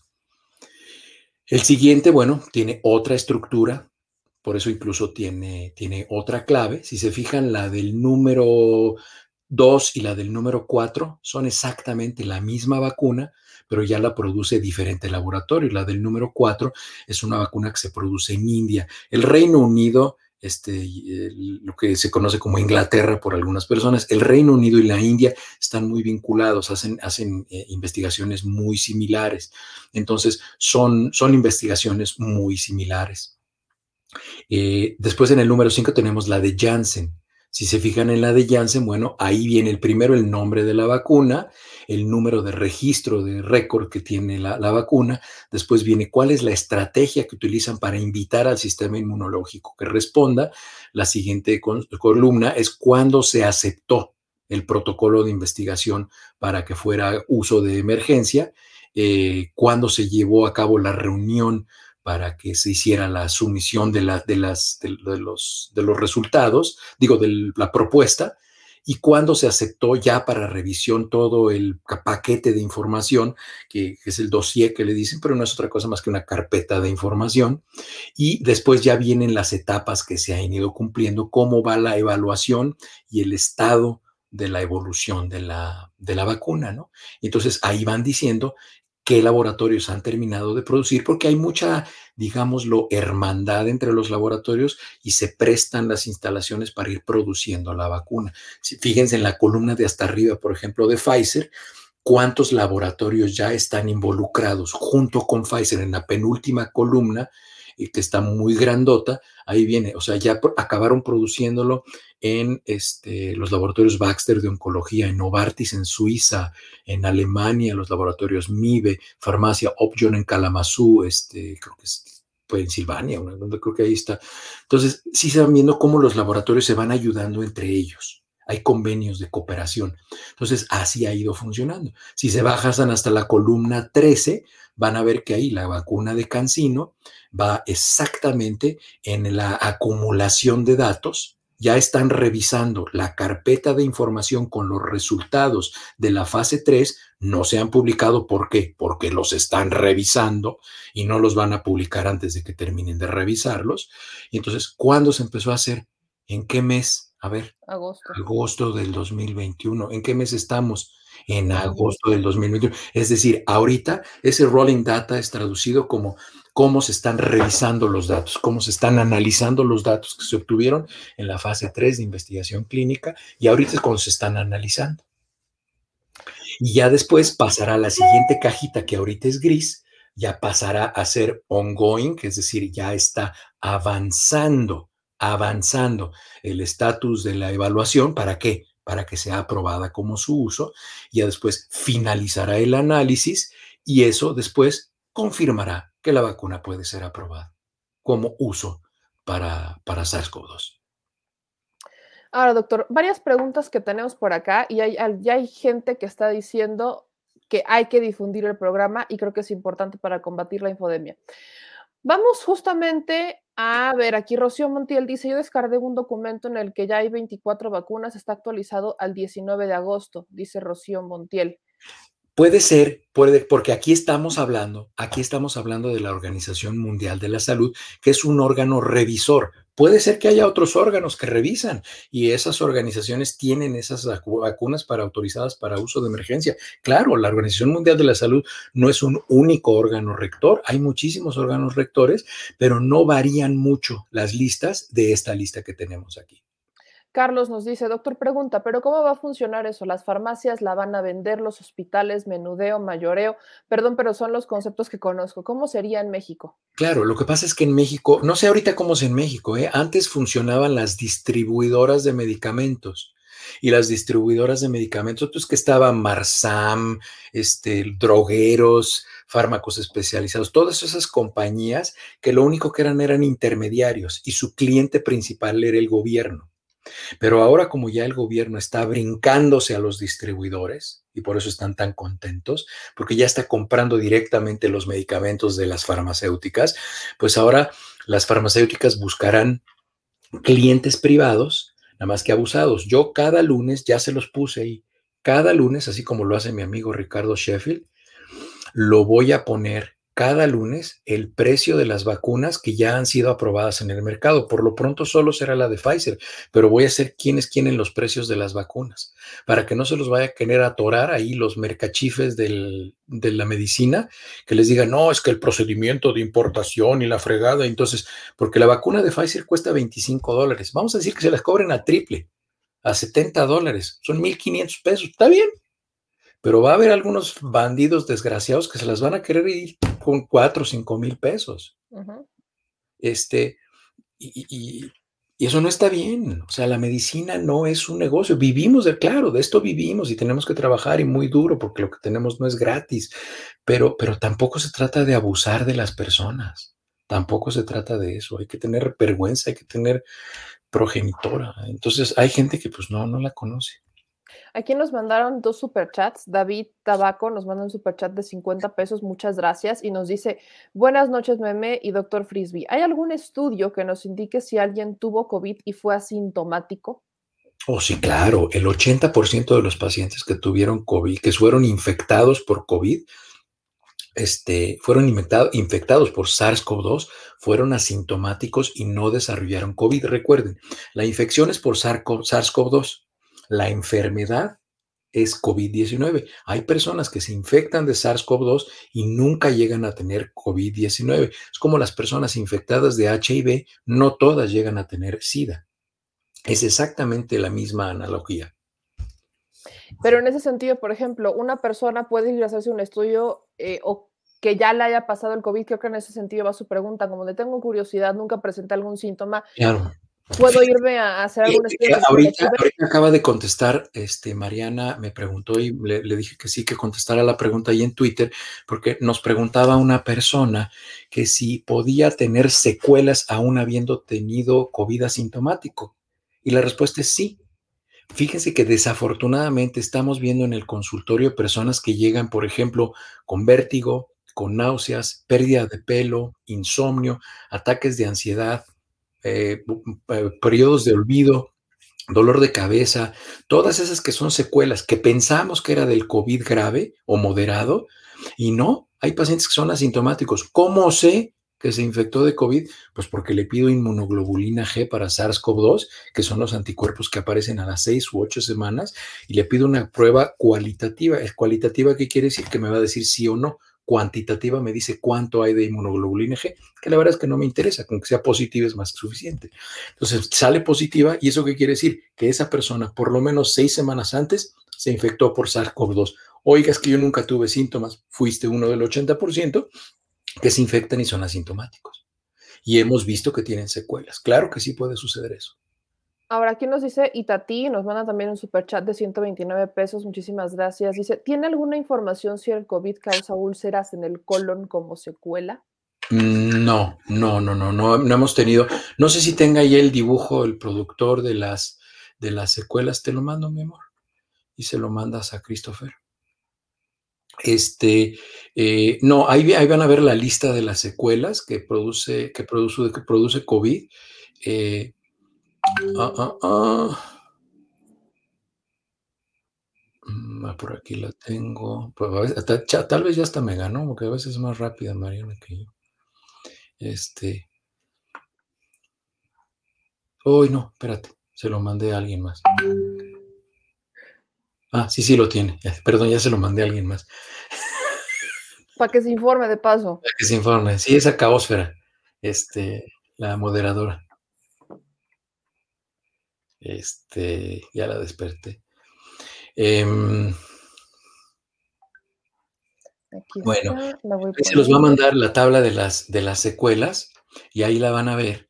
Y ahí vienen las secuelas. Y no, las úlceras intestinales no son, no son, este, no son secuela de, de, de COVID-19, no están descritas como secuela. Hay, trastornos digestivos. ¿Qué trastornos digestivos yo he visto en el consultorio? Constipación, es decir, estreñimiento. Los pacientes dejan de ir al baño. ¿Por qué? Acuérdense, porque COVID ataca los nervios. Entonces, como ataca las estructuras nerviosas, deja de haber sensibilidad y entonces los pacientes presentan estreñimiento. Pero no hay este, no hay colitis, colitis ulcerativa o alguna cosa de este tipo. Ahora, otra pregunta que nos hacían y se me fue por ahí, pero es que a partir de qué edad se puede utilizar el cubrebocas y cuál es la importancia del cubrebocas. Muy bien, el, uso del cubrebocas es una medida auxiliar cuando vamos a estar en espacios eh, eh, cerrados con algunas otras personas. La mayoría de la literatura recomienda que el cubrebocas no se utilice en niños menores, en menores, niños o niñas, desde luego, este, soy viejito, entonces yo no hago eso de niñas y niños, yo me refiero así, discúlpenme. Este, em, eh, entre dos y cuatro años no se recomienda, no se recomienda, justamente porque los niños menores de cuatro años no son población de riesgo y, este, y no son niños que desarrollen enfermedad con tanta frecuencia. Vemos muy poquitos, ¿no? El otro día platicaba con alguien que trabaja aquí en el Hospital del Niño en el Children's Hospital de aquí de, Aurora, Colorado, y me decía esta mujer, esta doctora, que me decía que están teniendo algunos casos y más bien son como de, como de la época de influenza, o sea, no está tan alto el número de casos ni está tan exagerado. En donde está más graves en estados, por ejemplo, donde hay muchos niños obesos, por ejemplo, Texas. Aquí en Colorado no hay tantos obesos, ¿eh? aquí la gente es más bien deportista y esos gordos que se ven así como se ven en Florida o en California o en Texas, no se ven mucho aquí. Eh, pero entonces eso también influye, ¿no? Porque la población obesa es una población enferma. Y eso es lo que a mí me preocupa ahora del inicio a clases y que los niños vayan a empezar a ir a clases si son niños obesos. Porque además, pues el doctor, este hombre López Gatel, ha estado insistiendo en la obesidad infantil por dos años y el etiquetado y todo este tipo de cosas. Entonces, pues yo estoy de acuerdo con él. O sea, sigue siendo algo importante y hay que prestar atención a ello.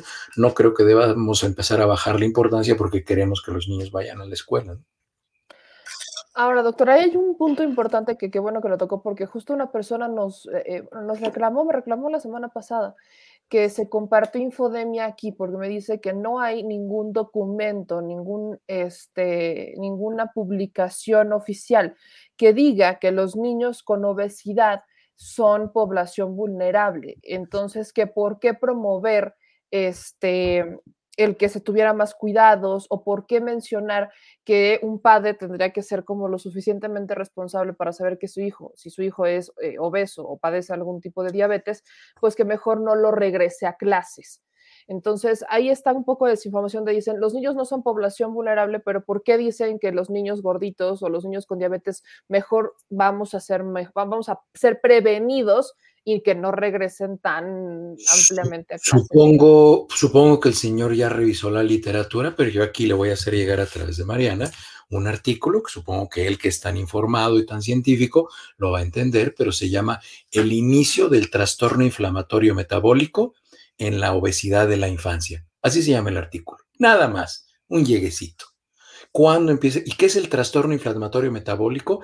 Es el predecesor de los infartos del miocardio, de las embolias cerebrales. Nada más, nada más. Y a un niño gordito lo estamos condenando a que le dé un infarto a los 35 años.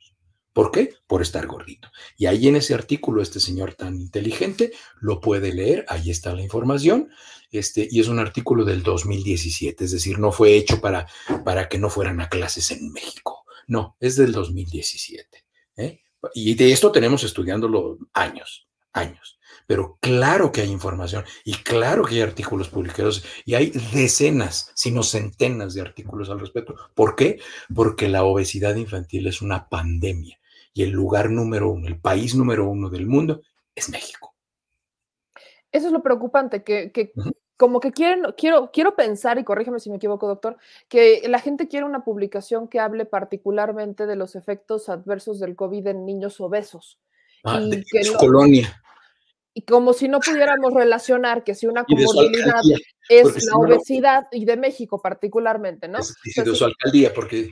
como si es si de no pudiéramos relacionarlo, ¿no? Tlalpan y ya no tiene riesgo, ¿no? como si no pudiéramos hacer esa relación de que si se está diciendo que, una, que un factor de comorbilidad que complica el COVID es cuando existen este, diabetes, obesidad y demás, como si no pudiéramos pensar que en un niño funciona, funciona distinto, ¿no? Creo que es un tema incluso de... Es de que mi cachetoncito no, no van a estar hablando así de él. ¿No?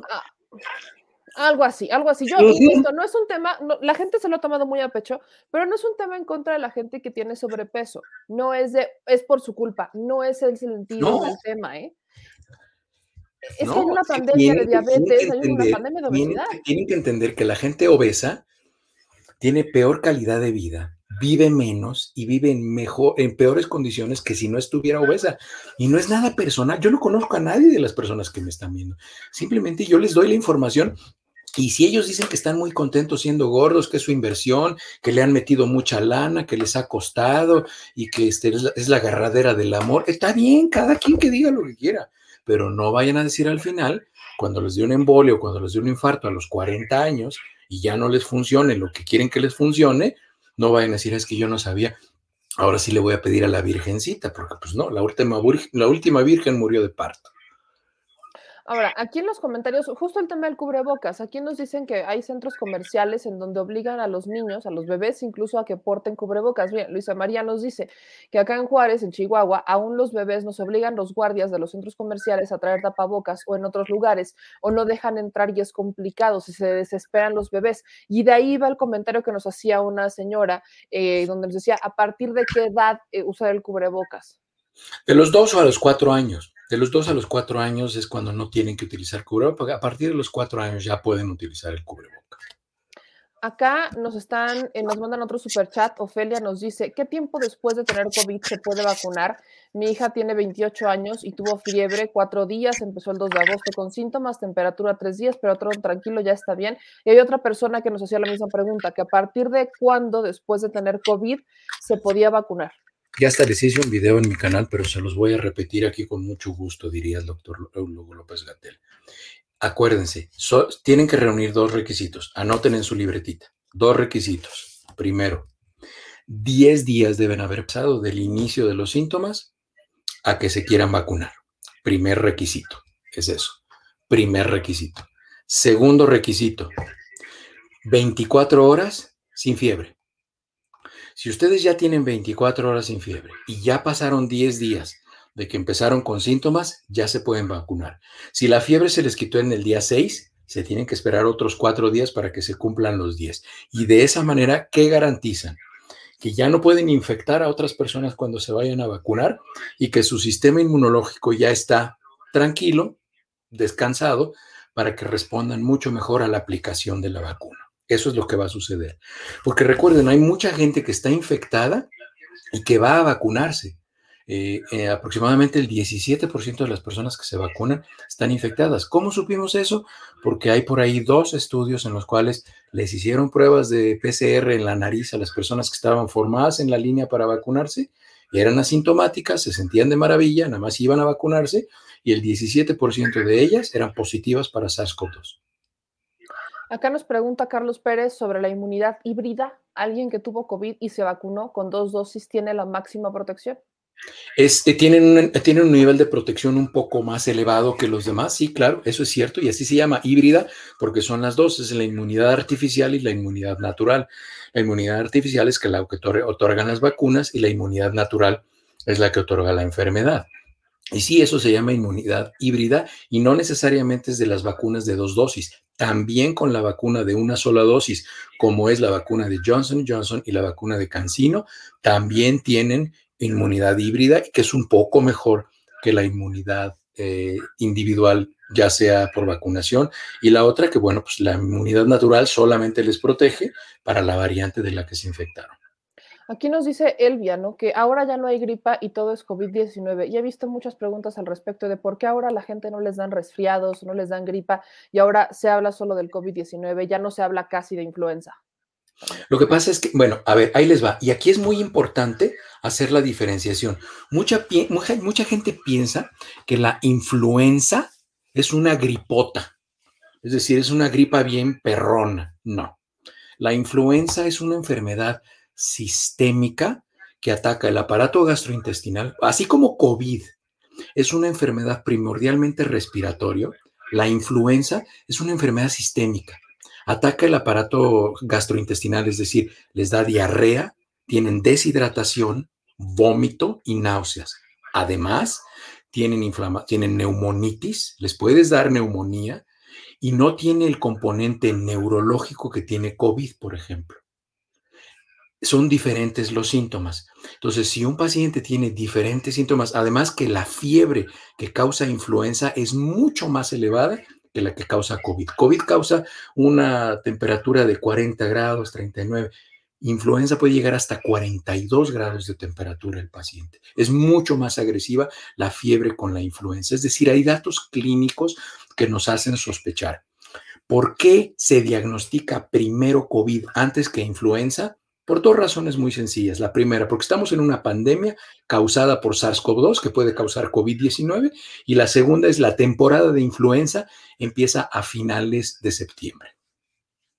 Ahora, aquí nos pregunta una persona, Lili Zap, que si hay posibilidad de que una persona muera si era asintomática y se vacuna. ¿Qué tanta es la posibilidad? No, no, no, no, no, no existe, no, no, no, no, no. No hay, no hay, no, no. No se puede morir por la vacuna si era asintomática. O sea, la gente, a ver, hace poco me enteré de una persona que se fue de vacaciones o de fiesta o X cosa a Cancún. Estuvo allá, se la pasó de maravilla. Regresó a la ciudad en donde vive, a los dos días que regresó se vacunó. Y a los dos días que se vacunó empezó con dificultad respiratoria, es decir, cinco días después de que regresó de Cancún empezó con dificultad respiratoria. Pregunta de examen semestral, ¿qué variante lo infectó? ¿Qué variante se tarda cinco días en dar síntomas? Yo sé, Delta. Exactamente. sí me la sé. Ese paciente se infectó, de Delta en Cancún. Ya iba infectado de Delta cuando le pusieron la vacuna. Empezó con dificultad respiratoria por la variante Delta y ahorita está en terapia intensiva, intubado con seis o siete días ya. Nos pregunta José, y es insistente con esto, la medicina Varitinib, ¿cómo ayuda a pacientes de COVID-19? Esa medicina Varitinib, esa exactamente esa, esa medicina, como todas esas otras que pasamos en la lista, es de la familia de los inmunomoduladores. Modulan la respuesta inmunológica. Aquí en preguntas dice, en la escuela de mi hija van a medir los niveles de calidad de aire. ¿De qué sirve esto? ¿Beneficia para evitar el COVID?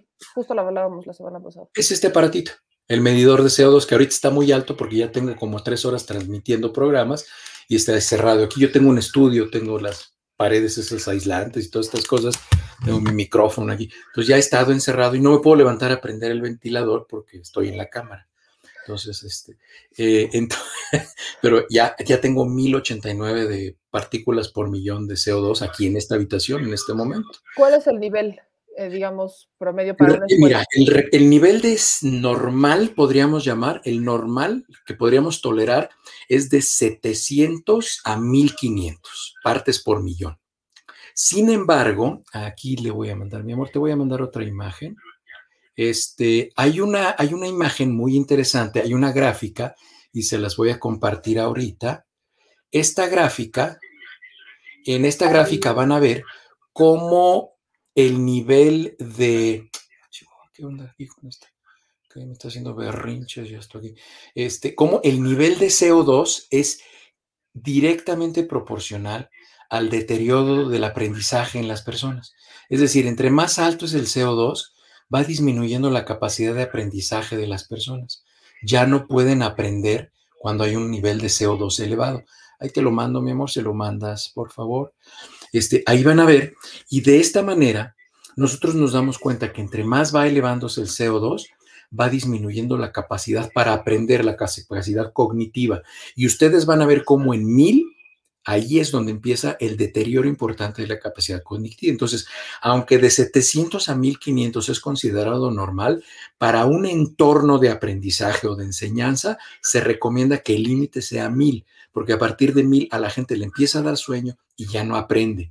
Entonces deberían tener estos aparatitos de CO2 para que vieran cómo cuando llegan a mil, ya los niños no van a aprender qué tendrían que hacer. Cuando llegue a mil, sacar a los niños de la habitación, ventilar esa habitación y entonces que aprendieran. Abajo, en la, en la línea parada, ahí en la línea parada están viendo este, cuánto los niños aprenden, cuál es la capacidad cognitiva de los niños en los paraditos.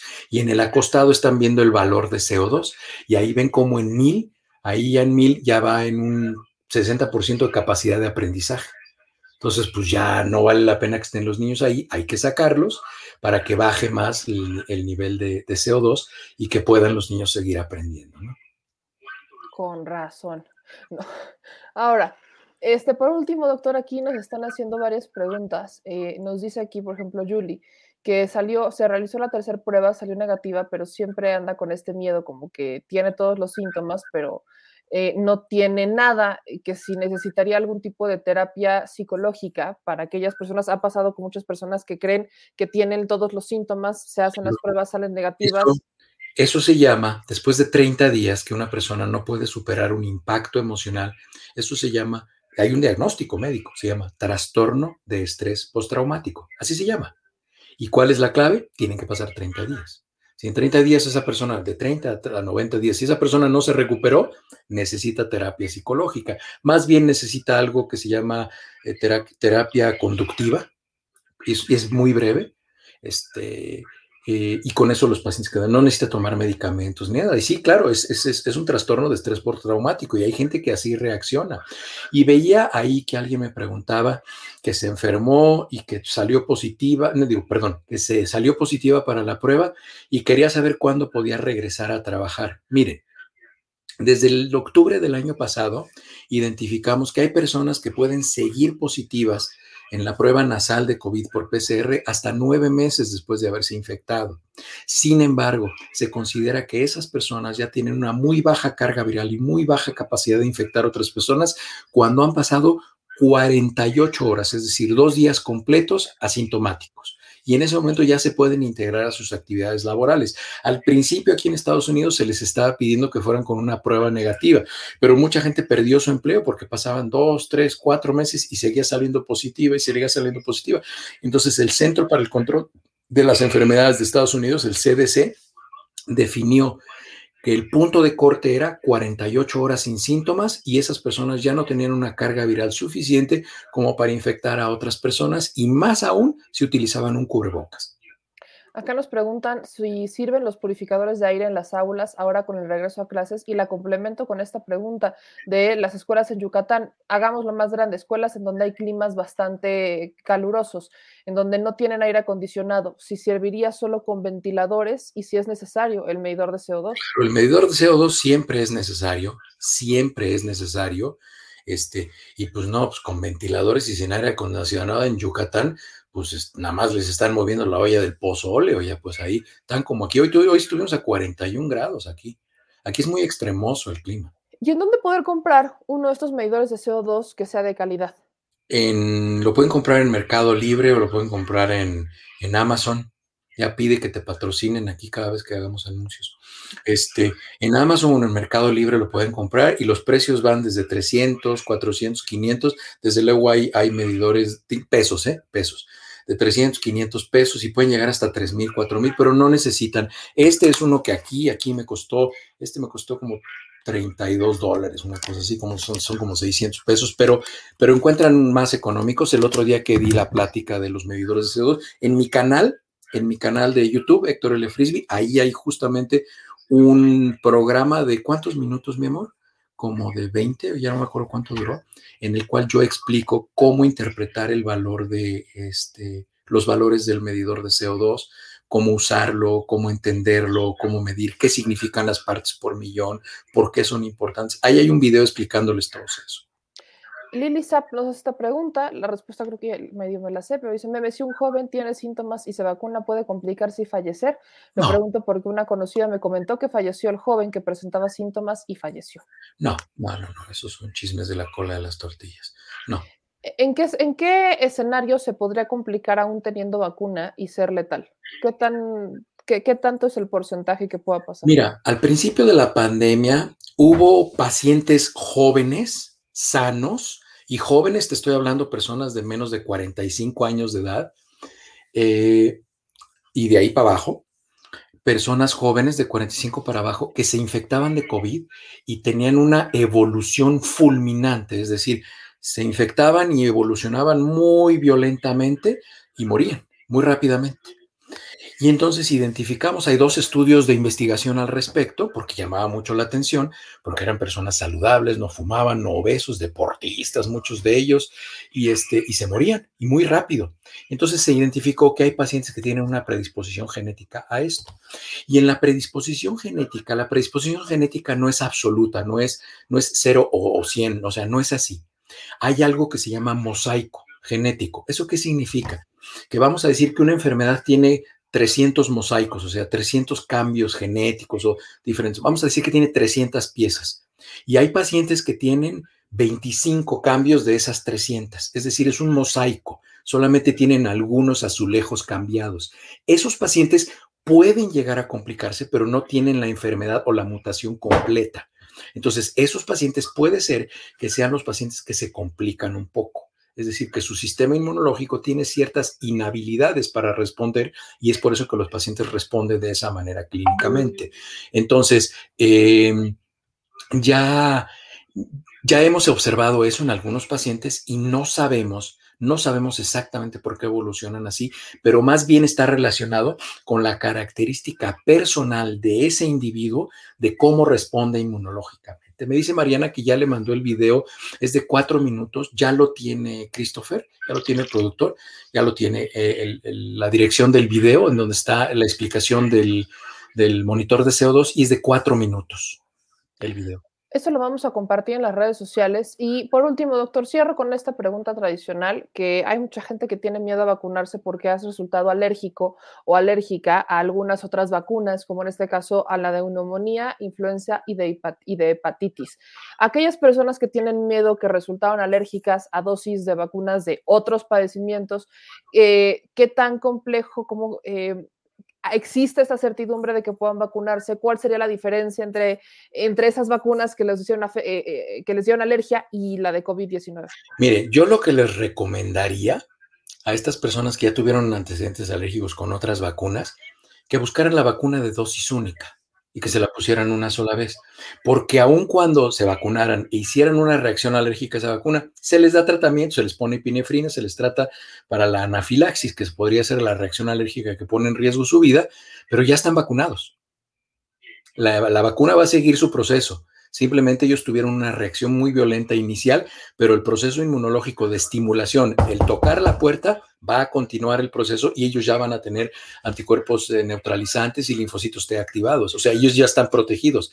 Si se pusieran una vacuna de dos dosis, estarían a la mitad, porque no se podrían poner la segunda, porque tener una reacción anafiláctica, la primera dosis es la única contraindicación para ponerse la segunda. Entonces, yo a estas personas que tienen antecedentes de alergias a vacunas, busquen la vacuna de Cancino, que es la que está disponible en México, porque no tienen Johnson y Johnson. Pero y en ese escenario, por ejemplo, que en México, pues no está tan padre que andemos escogiendo vacunas de como si fueran tacos, ¿verdad? Eh, ¿qué, ¿Cuál será la recomendación? ¿Que se esperen a que... Que se esperen a que haya una vacuna de una dosis. Ok. Esa sería mi recomendación. Aquí, este, muchísimas gracias, doctor. Aquí dice Marcela Quiroz, eh, nos manda un superchat de 20 dólares. Dice, doctor y meme, me sorprende su paciencia cuando todo lo han explicado perfectamente. Gracias a los dos. Doctor, me gustan sus frases pintorescas que estoy anotando porque ya no se escuchan. Como me ilustra, me divierte también. Pues, doctor, yo le agradezco mucho. Creo que abarcamos muchos temas y celebro, a menos que la jefasa me diga lo contrario, que hay personas que nos están diciendo, este, que ya no nos están preguntando, salvo esta de las alergias, si se pueden vacunar. Sí, claro, ¿no? Pues claro que se pueden vacunar. Y aquí te oye Mariana, si quieres contestarle, te oyen.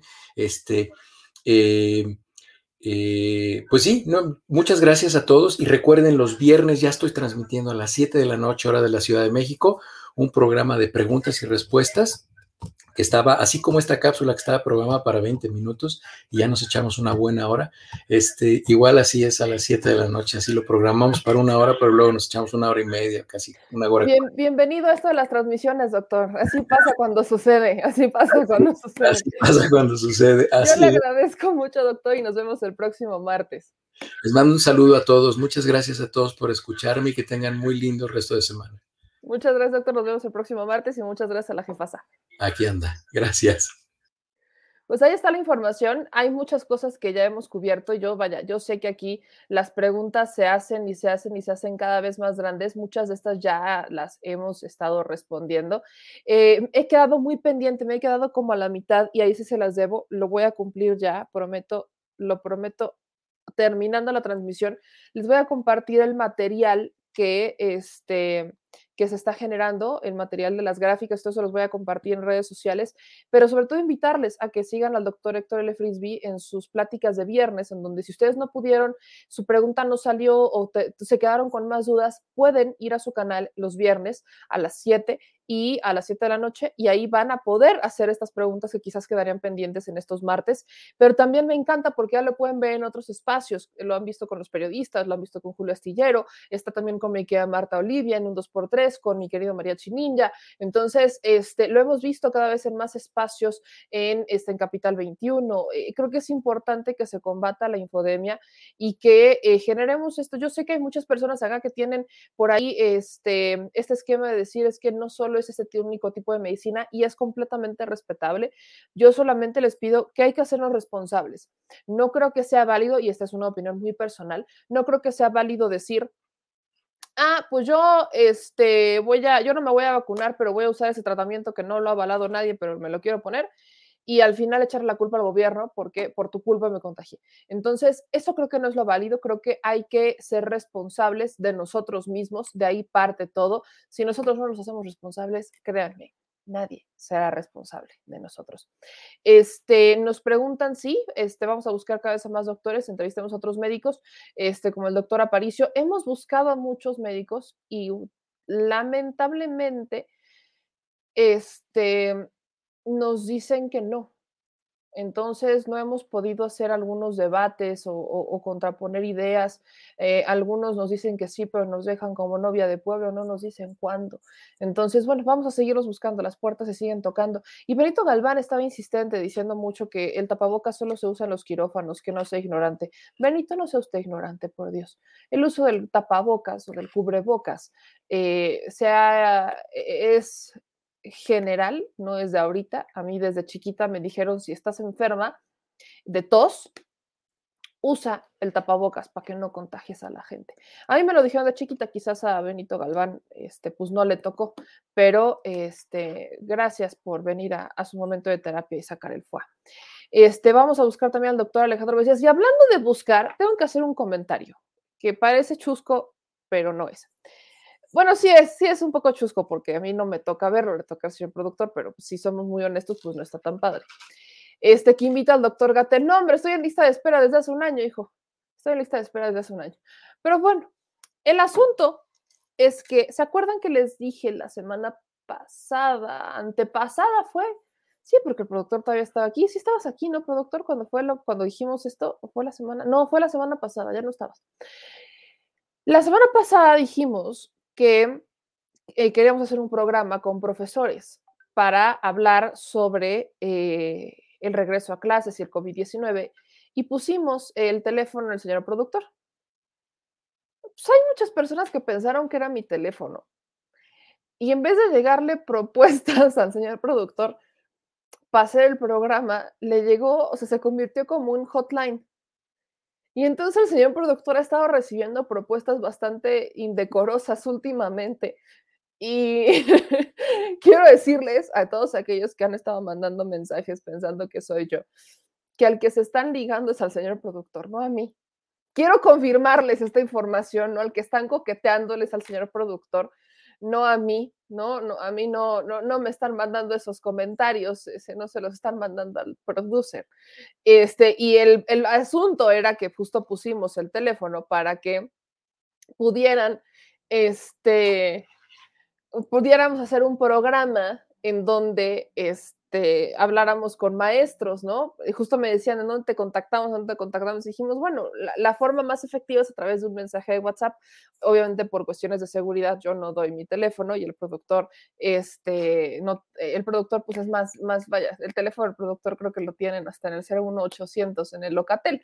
es cliente frecuente de esa línea. El asunto es que pues al señor productor se lo han estado ligando últimamente, fíjense, se lo han estado ligando últimamente algunos muchachos. Y solo, solo quería decirles, ¿no? Yo solo quería decirles este, a todos ustedes, no vayan a mandar eh, sus packs, por favor, ¿no? Así, así, miren, no vayan a mandar sus packs, ya hicieron un poquito eh, el ridículo mandándole mensajes seductores al señor productor, pero este, pues no, ¿no? Básicamente ahí nada más les encargo Ahí nada más les encargo encarecidamente que, que, que, pues que sepan a quién, a quién están ligándose, porque a mí, a mí, pues no es, ¿verdad? Entonces, pues muchas gracias por el, por los piropos, muchas gracias por los piropos, pero pues ahí en fuera, sí les voy a pedir una cosa, eh, sean serios, ¿no? Este es una, es un mensaje, son, son, miren, hay una razón también del por qué no doy mi teléfono este, personal. Y es que muchas veces me llegan muchos, muchos mensajes de personas que no son serias, ¿no? Nos llegan mensajes en donde nos piropos, nos mandan piolines, chistes, y está, o sea, me encantaría. Este, eso está muy padre, pero nos llegan muchos mensajes y se satura el teléfono y entonces muchos mensajes de denuncias y de casos se nos pierden entre tantos violines y espero que se queden en violines y que no me los empiecen a confundir con berenjenas. Entonces sí quería hacer como este mensaje extensivo, ¿no? Platicarles, comentarles un poquito de lo que está pasando, la circunstancia y al final, este, pues sí, ¿no? Eh, pues muchas gracias, ¿no? Muchas gracias, muchas gracias por su, por su atención, aviso parroquial. Y bueno, voy con la reflexión de cierre.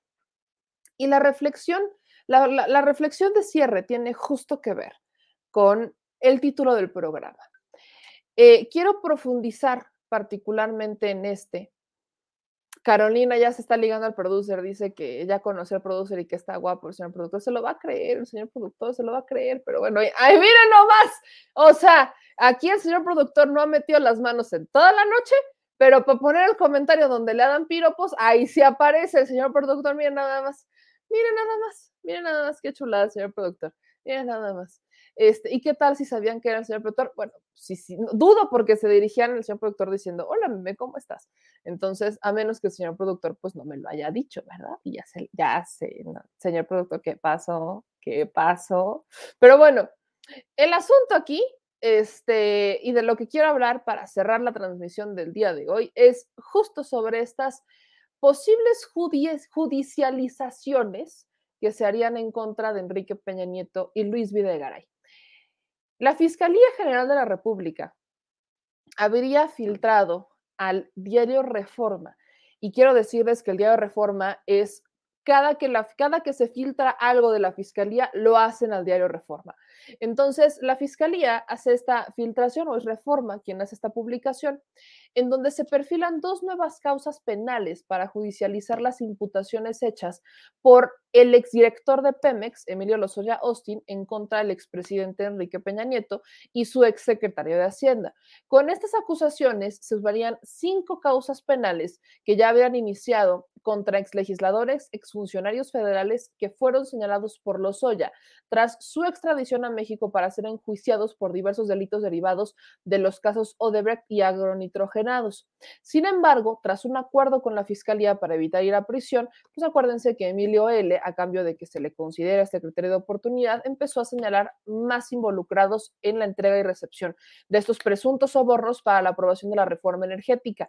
El, al momento solo existe una persona judicializada oficialmente y es Jorge Luis Lavalle Mauri. Él está en prisión, es este panista, en ese momento era senador, y Carabeo es al que vemos en, las, en los videos, en los famosos videos, que según Sarmiento seguro eran los aguinaldos del Senado, este, recibiendo bolsas llenas de dinero. Carabeo, quien era, pues, era prácticamente eh, colaborador cercano del equipo de la Valle Mauri. Entonces, por eso fue mucho más sencillo judicializarlos, porque Carabeo dijo, con la pena, yo sí colaboro. Entonces, tonto no fue, colaboró y empezó a, este, empezó a cantar como Pavarotti.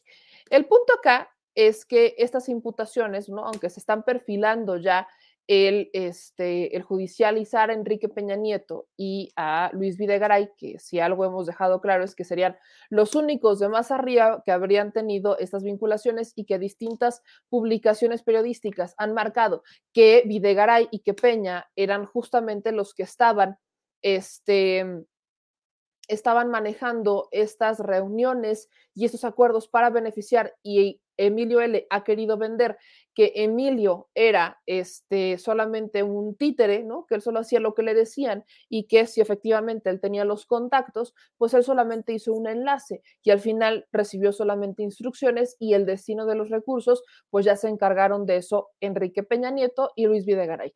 Pongo esto sobre la mesa porque eh, lamentablemente tenemos un escenario en donde la Fiscalía General de la República, si lograra judicializar la carpeta en contra de Enrique Peña Nieto, estaríamos hablando del primer expresidente mexicano que eh, en tiempo real podría llegar a la cárcel. Y en un caso en el que Enrique Peña Nieto tendría que haber llegado a la cárcel desde hace muchos años, incluso cuando ya era presidente. Enrique Peña Nieto tenía que haber pisado la prisión desde su administración cuando se destapó el escándalo de, Odebrecht. Eso es lo que tendría que haber ocurrido. No pasó, no pasó. Entonces, eh, lamentablemente, México es uno de los pocos países involucrados en el escándalo de Odebrecht que no ha visto a un solo judicializado ya en prisión con sentencia por este caso, mientras que en otros países hasta se han suicidado los eh, expresidentes por haber este, por haber estado involucrados en este caso y por caer.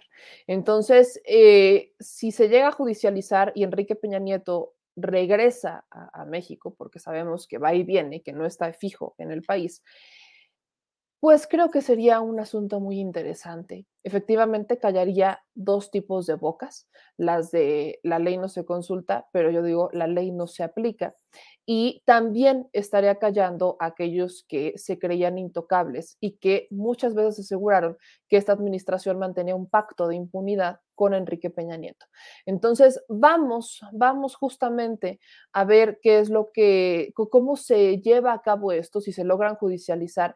Hemos visto que este proceso es bastante tardío, que se ha tardado muchísimo la Fiscalía General de la República en lograr eh, judicializarlo, en lograr llevarlos al banquillo de los acusados y abrir procesos en su contra. Hay que poner también sobre la mesa el que hay otro este es otro que también ya está siendo vinculado por exactamente el mismo tema y es Carlos Treviño, quien también fuera director de Pemex. Él ya debe, o sea, en el caso de Carlos Treviño, ya debe comparecer ante un juez de control con sede en el Penal Federal del Altiplano en Almoloya de Juárez, en el Estado de México. Eh, Carlos Treviño, exdirector de Pemex, debería comparecer el día de mañana ante un juez eh, penal donde será imputado por la Fiscalía General de la República por los delitos de asociación delictuosa y operaciones con recursos de procedencia ilícita. Autoridades judiciales confirmaron que el exfuncionario federal durante la administración de Peña Nieto debe comparecer ante un juez de control con sede en el Altiplano. La audiencia está convocada a las 14.30 horas y en ella la Fiscalía va a formalizar la imputación contra Treviño. Si no se presenta, entonces van a solicitar una orden de aprehensión en su contra. Cabe destacar que Treviño es uno de los exfuncionarios que ha sido señalado por el también exdirector de Pemex, Emilio L., por presuntos actos de corrupción durante la pasada administración en el llamado caso Odebrecht. Y se precisa que la reunión, la, la audiencia de Treviño va a ser a puerta cerrada debido a las restricciones por la pandemia de COVID-19. Y hablando de audiencias, quiero recordarles a todas y a todos ustedes que por mucho que la estuvieron posponiendo y alargando, mañana Genaro García Luna tiene una nueva audiencia. Esta audiencia se aplazó y se aplazó y se aplazó y se aplazó porque destaparon muchas pruebas y había una falta de comunicación con Genaro para entregarle las evidencias a él y su defensa y que las pudieran revisar. Entonces, estuvieron justamente haciendo estas revisiones y en el caso de Genaro L, mañana le toca audiencia. Les recuerdo, todas estas audiencias son solamente audiencias previas al juicio. No estamos todavía en juicio.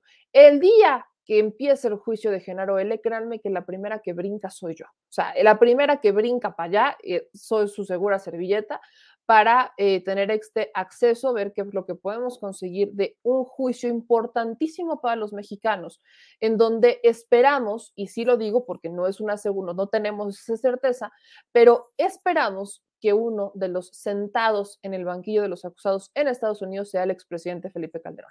Entonces, eh, Felipe Calderón, que ha defendido tanto a Genaro García Luna diciendo que pues, se han alargado tanto las audiencias porque seguramente las pruebas no sirven y no porque sean tantas pruebas, este, vamos a ver qué pasa, vamos a ver qué pasa mañana en la audiencia, creo que es a las 10 de la mañana, el señor productor creo que me estaba, justo que estábamos hablando que sería a las 10 de la mañana, entonces vamos a ver Vamos a ver cómo va en esta audiencia Genaro L. Y ya saben que le estaremos informando de eso en este en las benditas y maravillosas redes sociales como lo es Twitter. Entonces, mañana le vamos a estar informando de todo esto para que usted este, se quede con la información completa y ahora sí que no quepa ni la más mínima duda de lo que estamos este, compartiendo con ustedes. Y oigan, ya solo para irnos, quiero presumirles lo que hizo hoy. Este, bueno, ¿se acuerdan? Muchos de ustedes me han estado criticando el intro, ¿no? Que está muy largo, que ya hay que cambiarlo y que no sé qué. Y como ya somos 309 mil suscriptores, pues tienen toda la razón. Este, vamos a, este, a cambiar el intro y hemos estado trabajando mucho tiempo en un intro un poco dinámico, interactivo, que va a tener ahí musiquilla para que esté padre y va a tener ahí este, mucha, pues va a tener también una vocecilla por ahí que les explique algunas cosillas. Pero quiero compartirles esta porque sí me gustó. El productor no lo ha visto, entonces también se lo voy a compartir a él. Ay, me da la alergia. También se lo voy a compartir al señor productor para que lo vea. Insisto, no lo ha visto, no lo ha visto, no sabe ni cómo está.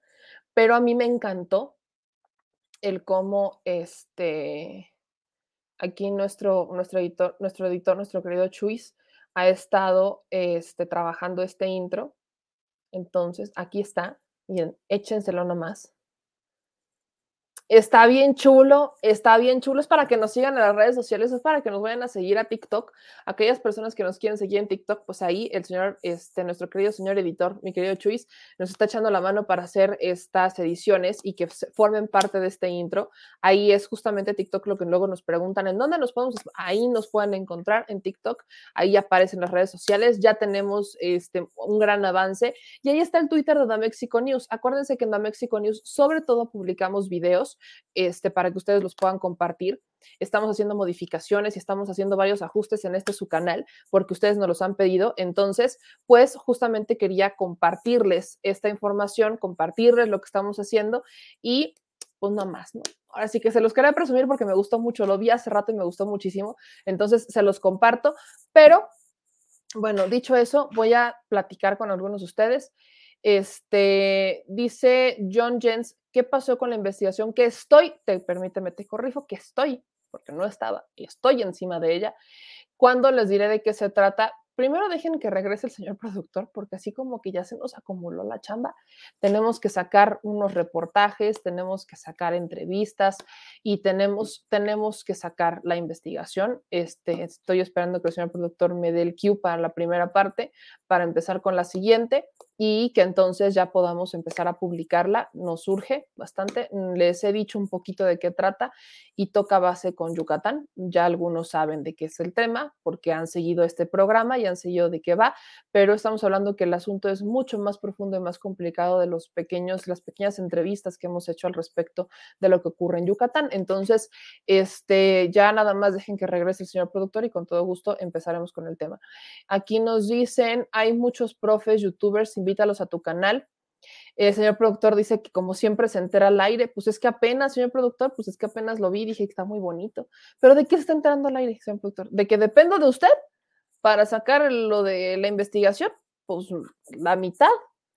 ¿O de qué, señor productor? Pero bueno, este, nos dice aquí Ceci, me entrevista a los trabajadores de, la de educación de Coahuila. Saludos. Eh, dice, meme, el Congreso de Yucatán votará mañana el matrimonio igualitario después de que la Suprema Corte de Justicia de la Nación les diera su jalón de orejas, pues a ver si.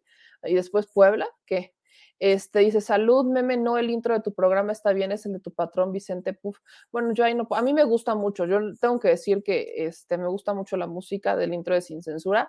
Este, hay algunos que ya no les gusta, a mí sí me gusta, pero eso es un tema de opiniones, ¿no? Es un tema de opiniones. Me preguntan sobre este tema desde ayer, eh, les soy honesta, no lo vi, he andado un poquito sensible, entonces no lo vi Déjenme le doy seguimiento para ver qué es lo que pasó con algunas organizaciones. El señor productor intentó hablarme del tema, pero le dije, por favor, no me digas más porque ando sensible. Este, voy a ver qué es lo que pasó con el asunto del perrito que aventaron al río y les voy a compartir la información porque ya saben que yo aquí sí les, les comparto, les comparto todo esto para generar conciencia. Este, dice, me llevan más de 100 días, 24 siente el plantón de los trabajadores de la educación, dice Ceci, en Coahuila. Este, aquí nos, nos dicen que invitemos al profe del canal de YouTube Soy Docente. Este, dicen, meme, siempre te digo también en Twitter, soy el pa de los nines. Este, dices a Marisol, que ojetes, estoy de acuerdo contigo. Este, mm, dice aquí, After Moon, soy docente, tengo una escuela, este, te mando un mensaje en Twitter. ¿Cómo aparece en Twitter? Te busco y este, nos ponemos de acuerdo para hacer programa, mi querido After Moon Films. Este, dicen acá, a mí sí me encanta la intro de Sin Censura, les digo, cada quien tiene eh, sus gustos. Ahora aquí dicen saludos, saludos cordiales desde Lerdo. Alonso Tavares, estuve leyendo tus mensajes, muchas gracias, mi Alonso, por informarnos del tema. Este, aquí dice, a mí sí me encanta la intro, ya la había leído. Eh, de hecho, Alonso la publicamos, publicamos en, este, en The Mexico News algunas notas de lo que estuvimos compartiendo. Eh, mi querida Julie, no, ya sé, ni me digas. Eh, Ralph, algo que hablaste hace como un año y la curva, dice Ralph. Este, aquí nos dicen, Benito, hay mucho espacio en las cárceles para tecnócratas, corruptos. Este, nos dicen aquí, Chapulino, invita a profesores representantes de homologados y de la sección 22. Este, saludos a Let. Le mandamos un gran abrazo a Let. Este, gran, gran abrazo a Let. He visto que hoy eh, no había muchos moderadores por acá, pero este, me quedé incluso desde ayer con que le voy a mandar un correo a Miguel Alet para ver cómo sigue. Nos manda saludos Lorena Medina, eh, nos manda saludos este, Macrin Eligio desde Valle de Chalco, Estado de México. ¿Cuándo invito a una transmisión a Ramiro Padilla Tondo? Que de hecho ya tiene su canal. Eh, ¿Cuándo le invito a una transmisión? Déjeme, me pongo de acuerdo con mi querido Ramiro Padilla Anacondo a partir de hoy. Sí, este, a partir de hoy, eh, mi querido Ramiro Padilla es Anacondo y mi querido César Gutiérrez Priego, déjenme, les digo cómo se va a llamar a partir de este momento. Son chistes locales, pero se los quiero compartir. Este, Flor de Pantano, sí. Eh, mi querido César Gutiérrez Pliego será la flor de pantano y Ramiro Padilla será el anacondo. Luego les platico por qué. Saludos desde Las Vegas, dice yo no, yo tampoco quiero, yo no, yo no quiero ver el material, pero vamos a informarlo. Mi querida Fifi Chaira te manda un saludo y está invitando a la gente a que se vacunen. Saludos desde California, Samuel nos manda saludos desde Culiacán, este, nos mandan saludos desde Nayarit. Y oigan, ya me iba, ya me iba a despedir, pero ¿qué creen? Les tengo una notición. Eh, alguien regresa a la escribida, sí, lo estoy diciendo mal a propósito, de columnas y soy su segura servicio, o sea, yo. El día de mañana se publica la primera columna quincenal en El Soberano, este, esta será en El Soberano, que le agradezco muchísimo, muchísimo al equipo del Soberano que nos estuvieron este, que hemos estado mucho en contacto y que me invitaron para ser parte de sus columnas, de sus plumas patrióticas. Entonces, mañana, mañana se va a publicar la primera columna. Y esta primera columna, que ya les estaré compartiendo, es sobre esta estrategia política de los perseguidos políticos. Es una estrategia de comunicación de perseguidos políticos que de hecho la platicamos un poquito ayer, pero profundicé porque contactamos, fíjense qué curioso, que de hecho también lo convertiremos en nota y hablamos un poquito del tema en la columna. Contactamos a uno, a una persona que trabaja, que le trabajó al PAN en las estrategias digitales desde 2019. Particularmente, esta última campaña se la trabajó a Maru Campos, pero ha estado colaborando con el Partido de Acción Nacional desde 2019 y le trabajó a Ricardo Anaya. Entonces nos da algunos nombres de quienes han estado vinculados con estas estrategias de campaña. Efectivamente, Jorge Castañeda involucrado con Ricardo Anaya desde 2019 en su War Room, pero también nos mencionan a otras personas y es particularmente quien les estarían debiendo dinero, les estarían debiendo dinero desde 2019. Fíjense ustedes, eh, estos es un grupo, son muchas estas agencias digitales, pero particularmente esta última que les estaré mencionando el día de mañana, eh, estrategias este, digitales, es de un personaje que es de los que ha acuñado la estrategia del por qué llamar López al presidente Andrés Manuel López Obrador. Y desde el 2019 les están debiendo dinero y les están debiendo lana a los que están operando las campañas digitales y entre ellas las campañas sucias digitales. Entonces, es por eso que vamos a hablar mañana sobre esto un poco en la columna este, de El Soberano que estará publicando en redes sociales y que les voy a compartir, por cierto, para que se empapen, para que sepan un poquito de qué se trata, quiénes son los personajes que están ahí detrás. Y vamos a profundizar en algunas notas de The Mexico News, porque como les dije, logramos platicar con, este, con alguna de estas personas que me pidió mantener su nombre en anonimato y que por supuesto lo estaremos haciendo. Y no, Emanuel, este, la que maneja la estrategia de campaña, la estrategia digital de, eh, de Ricardo Naya era una mujer, pero estoy hablando que para la estrategia digital de Ricardo Naya en tiempos del 2018, en campaña presidencial, eran muchas agencias, eran muchas agencias, no era solo una, eran varias agencias y entre ellos varios personajes que eh, estuvieron vinculados y no, no es el tumbaburros. Es otro personaje que de hecho escribe en el Universal. Entonces, pendientes mañana de la columna, los dejo picaditos, los dejo picaditos para que sepan de qué se trata, para que sepan que mañana habrá columna, es una columna quincenal que estaremos publicando en El Soberano y yo les agradezco a todas y a todos ustedes. El programa de mañana, este, vamos a, vamos a ver de qué va a ser el programa de mañana para tener un, vamos a buscar espacios más de entrevista. Acá vamos a hacer justo más entrevistas, más de análisis, para que sigamos fomentando un discurso distinto. Entonces, mañana les estaremos avisando de que vamos a tener este programa de las nueve y media, pero por lo pronto les mando un beso enorme a todos, a todos ustedes y gracias por compartirnos para que se queden enchilados, como bien dice Guillermo Cano, que se queden bien, bien enchilados. Los dejo picados con esta columna, no, tampoco es Lord Montajes. Mañana el nombre saldrá en esta columna. Obviamente hay una descripción, pero vendrá un nombre y el nombre, por cierto, de la empresa que le debe, le debe lana a muchos que han trabajado en estrategias digitales del PAN. Curiosamente son los que defienden, ¿cómo defendían las causas justas y que no se corriera la gente por el outsourcing y no sé qué tanto? Y mírenlos, debiendo lana. Así las cosas, Joaquín. Ah, no, ¿verdad? Ese ya no. Ya nos vamos, amigos. Muchas gracias a todos los que nos están compartiendo, a los que nos siguen en sus redes sociales. Es conocido, pues yo no sé si ustedes lo conozcan, pero sí escribe una columna en El Universal. Tiene su espacio de opinión en El Universal. Yo les mando un beso. Es muy importante recordarles a todas y a todos ustedes que es de verdad agradecidísimo si nos dejan sus likes, su suscripción a los canales y que activen la campanita.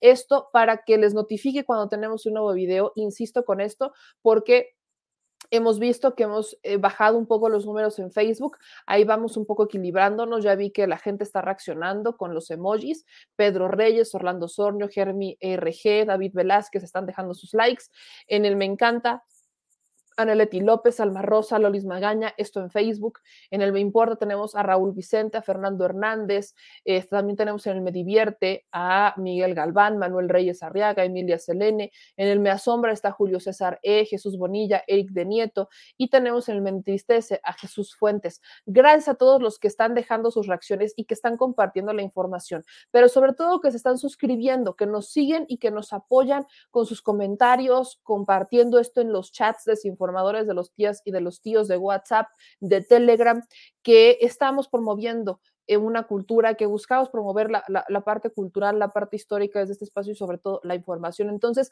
si les gusta lo que estamos haciendo al Chile, cáiganse con las manitas arriba, suscríbanse a los canales tanto en Facebook como en YouTube para que les notifique cuando tenemos una nueva transmisión o cuando estamos subiendo videos nuevos y sobre todo activen las notificaciones. Ese es el tema, activen las notificaciones y si están en Facebook, pónganos en sus favoritos. Si ustedes nos quieren apoyar económicamente, acuérdense que están los superchats, ahí donde están ustedes escribiendo aparece un símbolo de número. Ahí le van a dar clic y van a poner el monto que ustedes quieran apoyarnos con un super chat, los datos de su tarjeta bancaria y listo. Y nos va a mandar un mensaje resaltado con el super chat o el super sticker que nos manden ustedes. Pero ayer, por ejemplo, no tuve la oportunidad de decirles porque me preguntaban cómo te podemos hacer depósitos. Pues no hay bronca. Lo pueden hacer desde acá. Le está apareciendo en pantalla y quienes nos estén escuchando solamente por Spotify o Apple Podcasts, se los dicto. Nos pueden apoyar con un depósito directo de nuestro número de cuenta Banamex, que es el 4766 8415 9203-0897.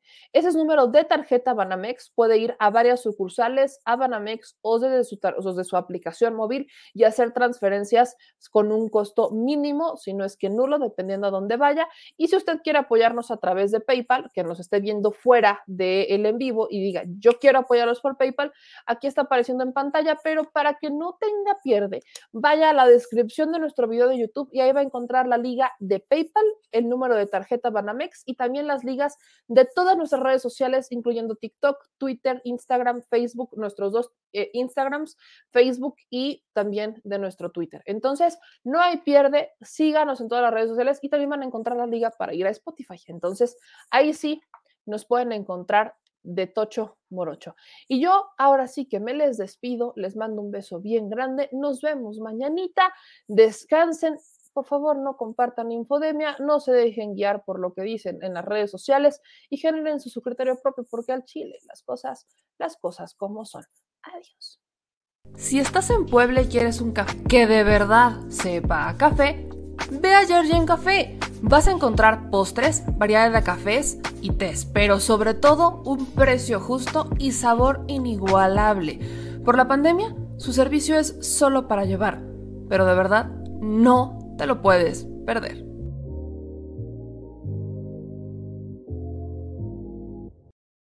Al Chile, la indiferencia es el peor enemigo de todos y más de los animales. Los últimos datos del INEGI señalan que en México existen cerca de 18 millones de perros y alrededor del 70% viven en las calles, es decir, casi 13 millones han sido abandonados, extraviados o nacieron en las calles. Esto posiciona a México como el primer país de América Latina con mayor índice de perros abandonados y también con mayor indiferencia al tema. El abandono es un fenómeno que afecta a perros y gatos de todo tipo, no entiende de edades o de razas. El 20% de perros y el 11% de gatos abandonados son de pura raza, mientras que el resto son mestizos. Por otro lado, la mayoría de perros y gatos llegan al refugio en la edad adulta, aunque también son recogidos cachorros y animales de edad avanzada. El maltrato animal también está presente y nuestro país aún está en pañales, pese a que se está comenzando a legislar para crear sanciones más severas a quienes cometan ese tipo de delitos. Por eso es importante la participación ciudadana y pedimos tu ayuda. Es hora de dejar de callar y ayudar a darles voz a quienes siempre están ahí para darnos una patita. Educar, esterilizar, identificar, reflexionar y adoptar es básico para revertir la tendencia pero si tú no tienes la posibilidad de adoptar o rescatar, ayuda a diferentes organizaciones que ya lo hacen. Angelitos peludos.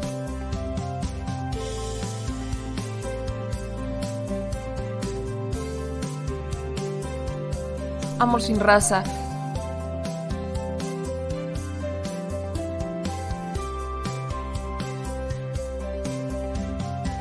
Frida Puebla.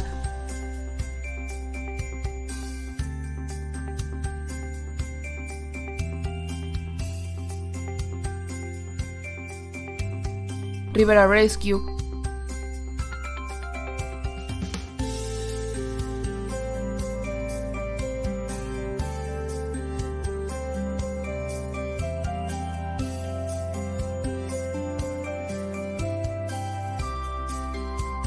Voz Animal MX,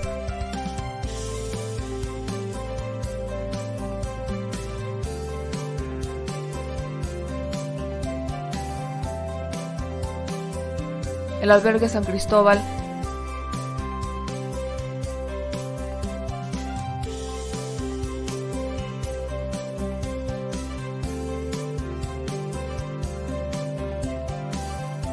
Fundación Toby.